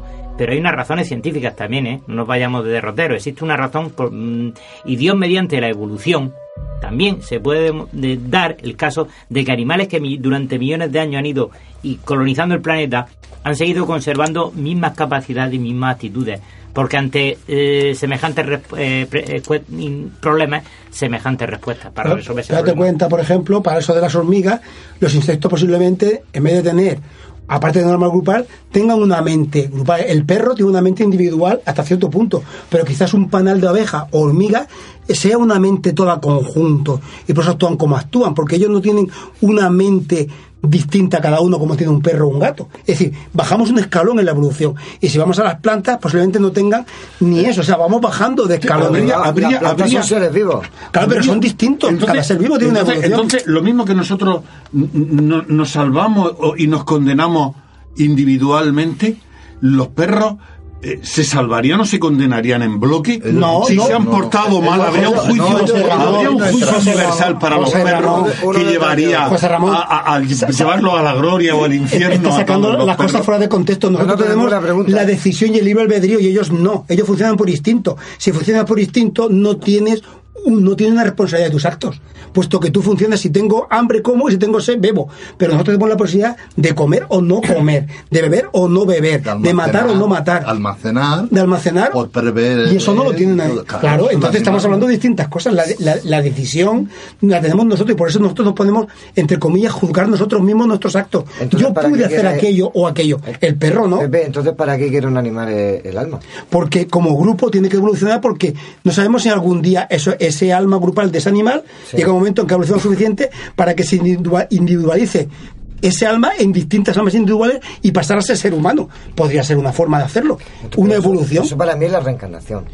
Claro, es que estoy diciéndolo desde un principio. Si no en la reencarnación, yo me muero, ¿para qué quiero el alma? Me muero, mi espíritu se va con Dios, ¿para qué quiero el alma? No me sirve para nada. Mi espíritu se va con Dios, No. no, hay alma. Yo vivo aquí la vida, tengo mi alma, tengo mi cuerpo. Pero ¿para qué quieres tu alma? Estás repitiendo. Y mi alma va ot- Pero es que no sabemos dónde va el alma. Pero vamos a ver, si el espíritu y el alma van bien. Vamos a ver, José, ¿Quién ha José? Antonio. ¿Quién ha vuelto? José Antonio, si el alma y el espíritu ¿Quién van al mismo sitio, ¿para qué quiero alma y espíritu al mismo tiempo? Pero ¿quién ha vuelto? Eh, que ese alma nunca ha vuelto a la Tierra. Pero si tú me dices que no hay reencarnación, ¿para qué quiero alma y espíritu?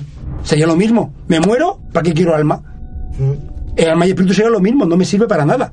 Si yo tengo un alma porque no muere mi alma y mi espíritu, tengo que utilizar una herramienta para poder coger ese conocimiento. Entonces, si, yo- si mi alma y espíritu es lo mismo, no tengo reencarnación. Eso, eso está muy bien explicado en el libro de los montos, hombre. Claro. En aquella, digamos que en la, en la filosofía eh, oriental eh, existe Mm. un, un espacio intermedio que se llama el bardo. Sí, efectivamente. ¿Dónde va el alma? Al bardo, hasta su próxima reencarnación. Claro, aprender. Hasta que él haga un juicio de lo que ha hecho en esta vida. Claro. Va al bardo, hace un juicio y vuelve a reencarnar. Claro. Y ese es el, ese Y- es el medio. Claro. Y entonces en el cristianismo tenemos otro. En vez de llamarlo bardo, le llamamos cielo. No, le llamamos purgatorio. O No, purgatorio, media. no, En el- purgatorio en el- en el es el alma en pena. En el, en el cielo ya vas y te quedas para No, siempre. no, no, no, no, no, no, no, no, no, no, No, no, no, no. Si os fijáis, si os fijáis, hay un detalle en la Iglesia Católica Apostólica de hace unos veintitantos años para acá, Mm. en el Padre Nuestro. Fijaros la manipulación del Padre Nuestro. Padre Nuestro que estás en los cielos. Habla en plural, porque hay varios cielos. Y sin Claro. embargo, ahora, ¿cómo habla? Padre Nuestro que estás en el cielo. O sea, ya te está privando la misma Iglesia Católica Apostólica Romana de cielos.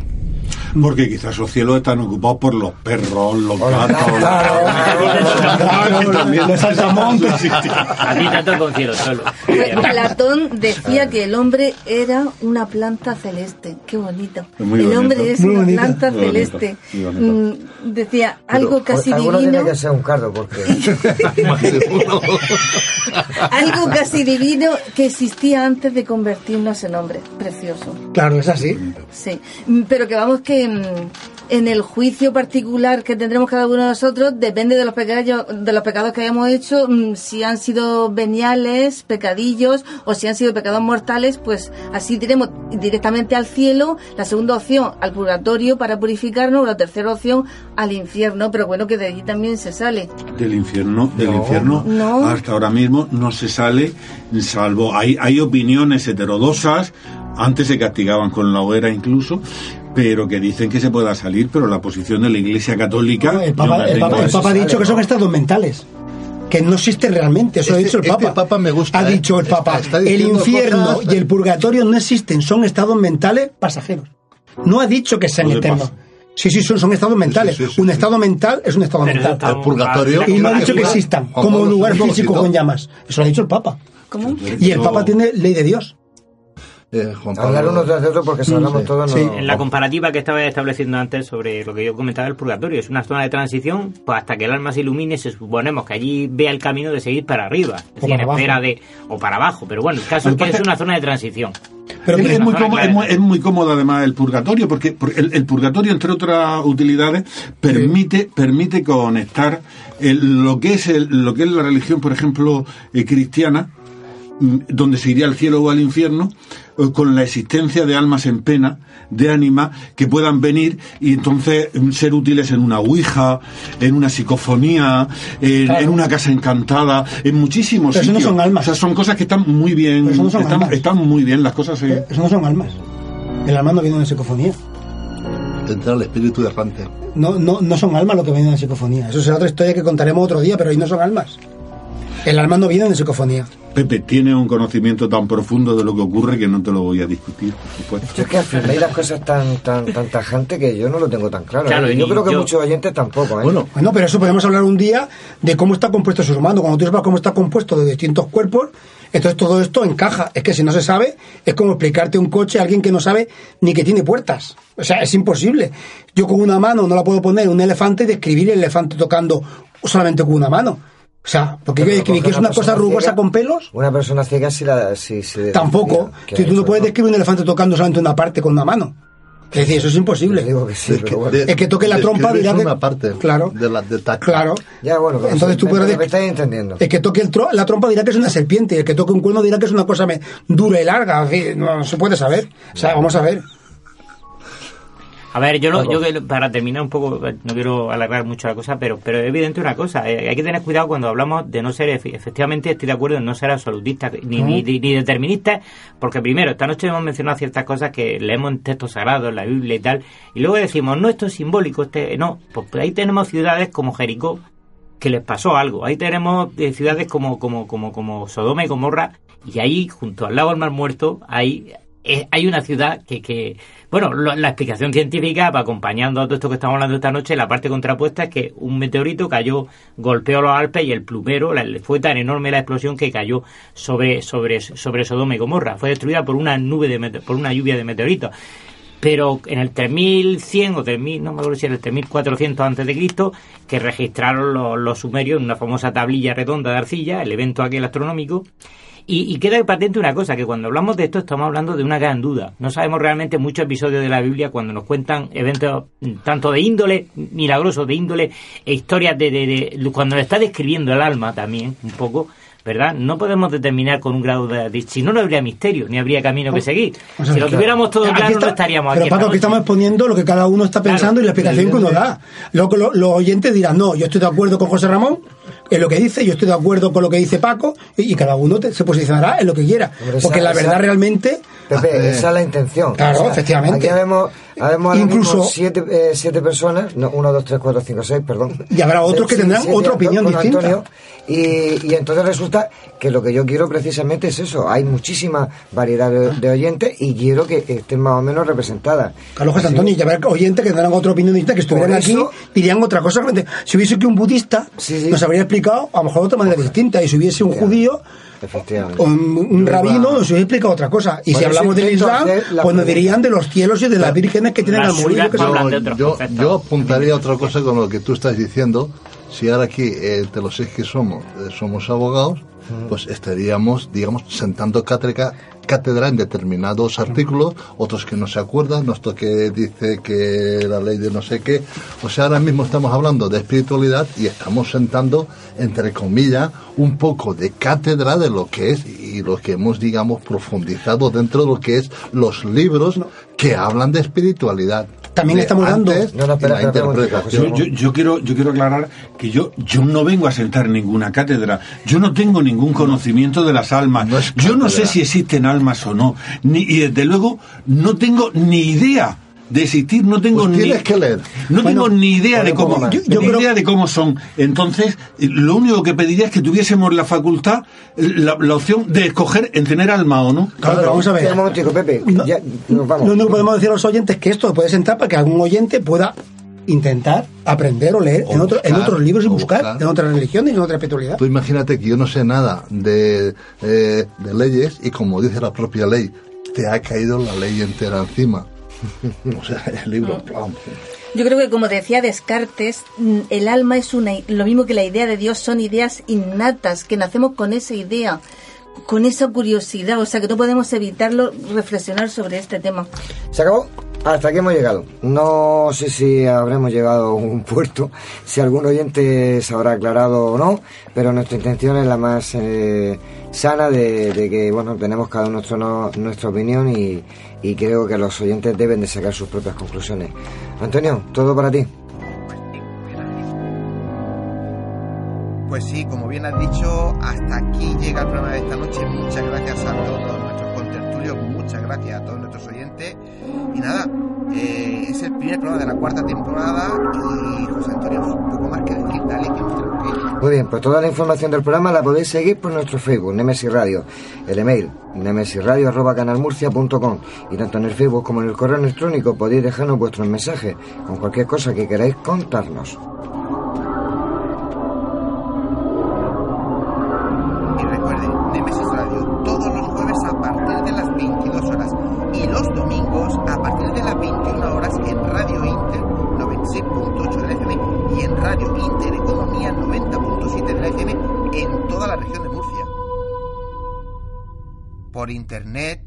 Través de la web www.lainter968.es.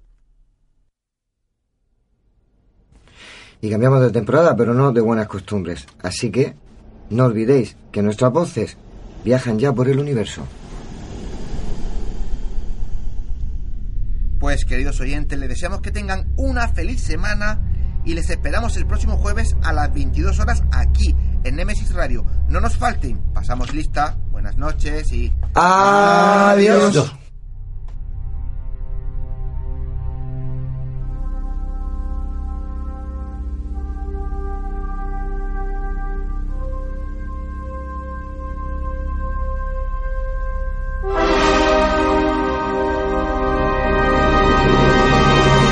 ¿Estamos solos en el universo? ¿Quiénes son los verdaderos artífices de las pirámides? ¿Hay vida extraterrestre? De ser así, ¿es posible que ya estén entre nosotros? Psicofonías, Ouija, ¿nos hablan los muertos? Némesis Radio, viajando a lo desconocido, sobrepasando el horizonte de la conciencia. Némesis Radio, programa dirigido y presentado por Antonio Pérez y José Antonio Martínez.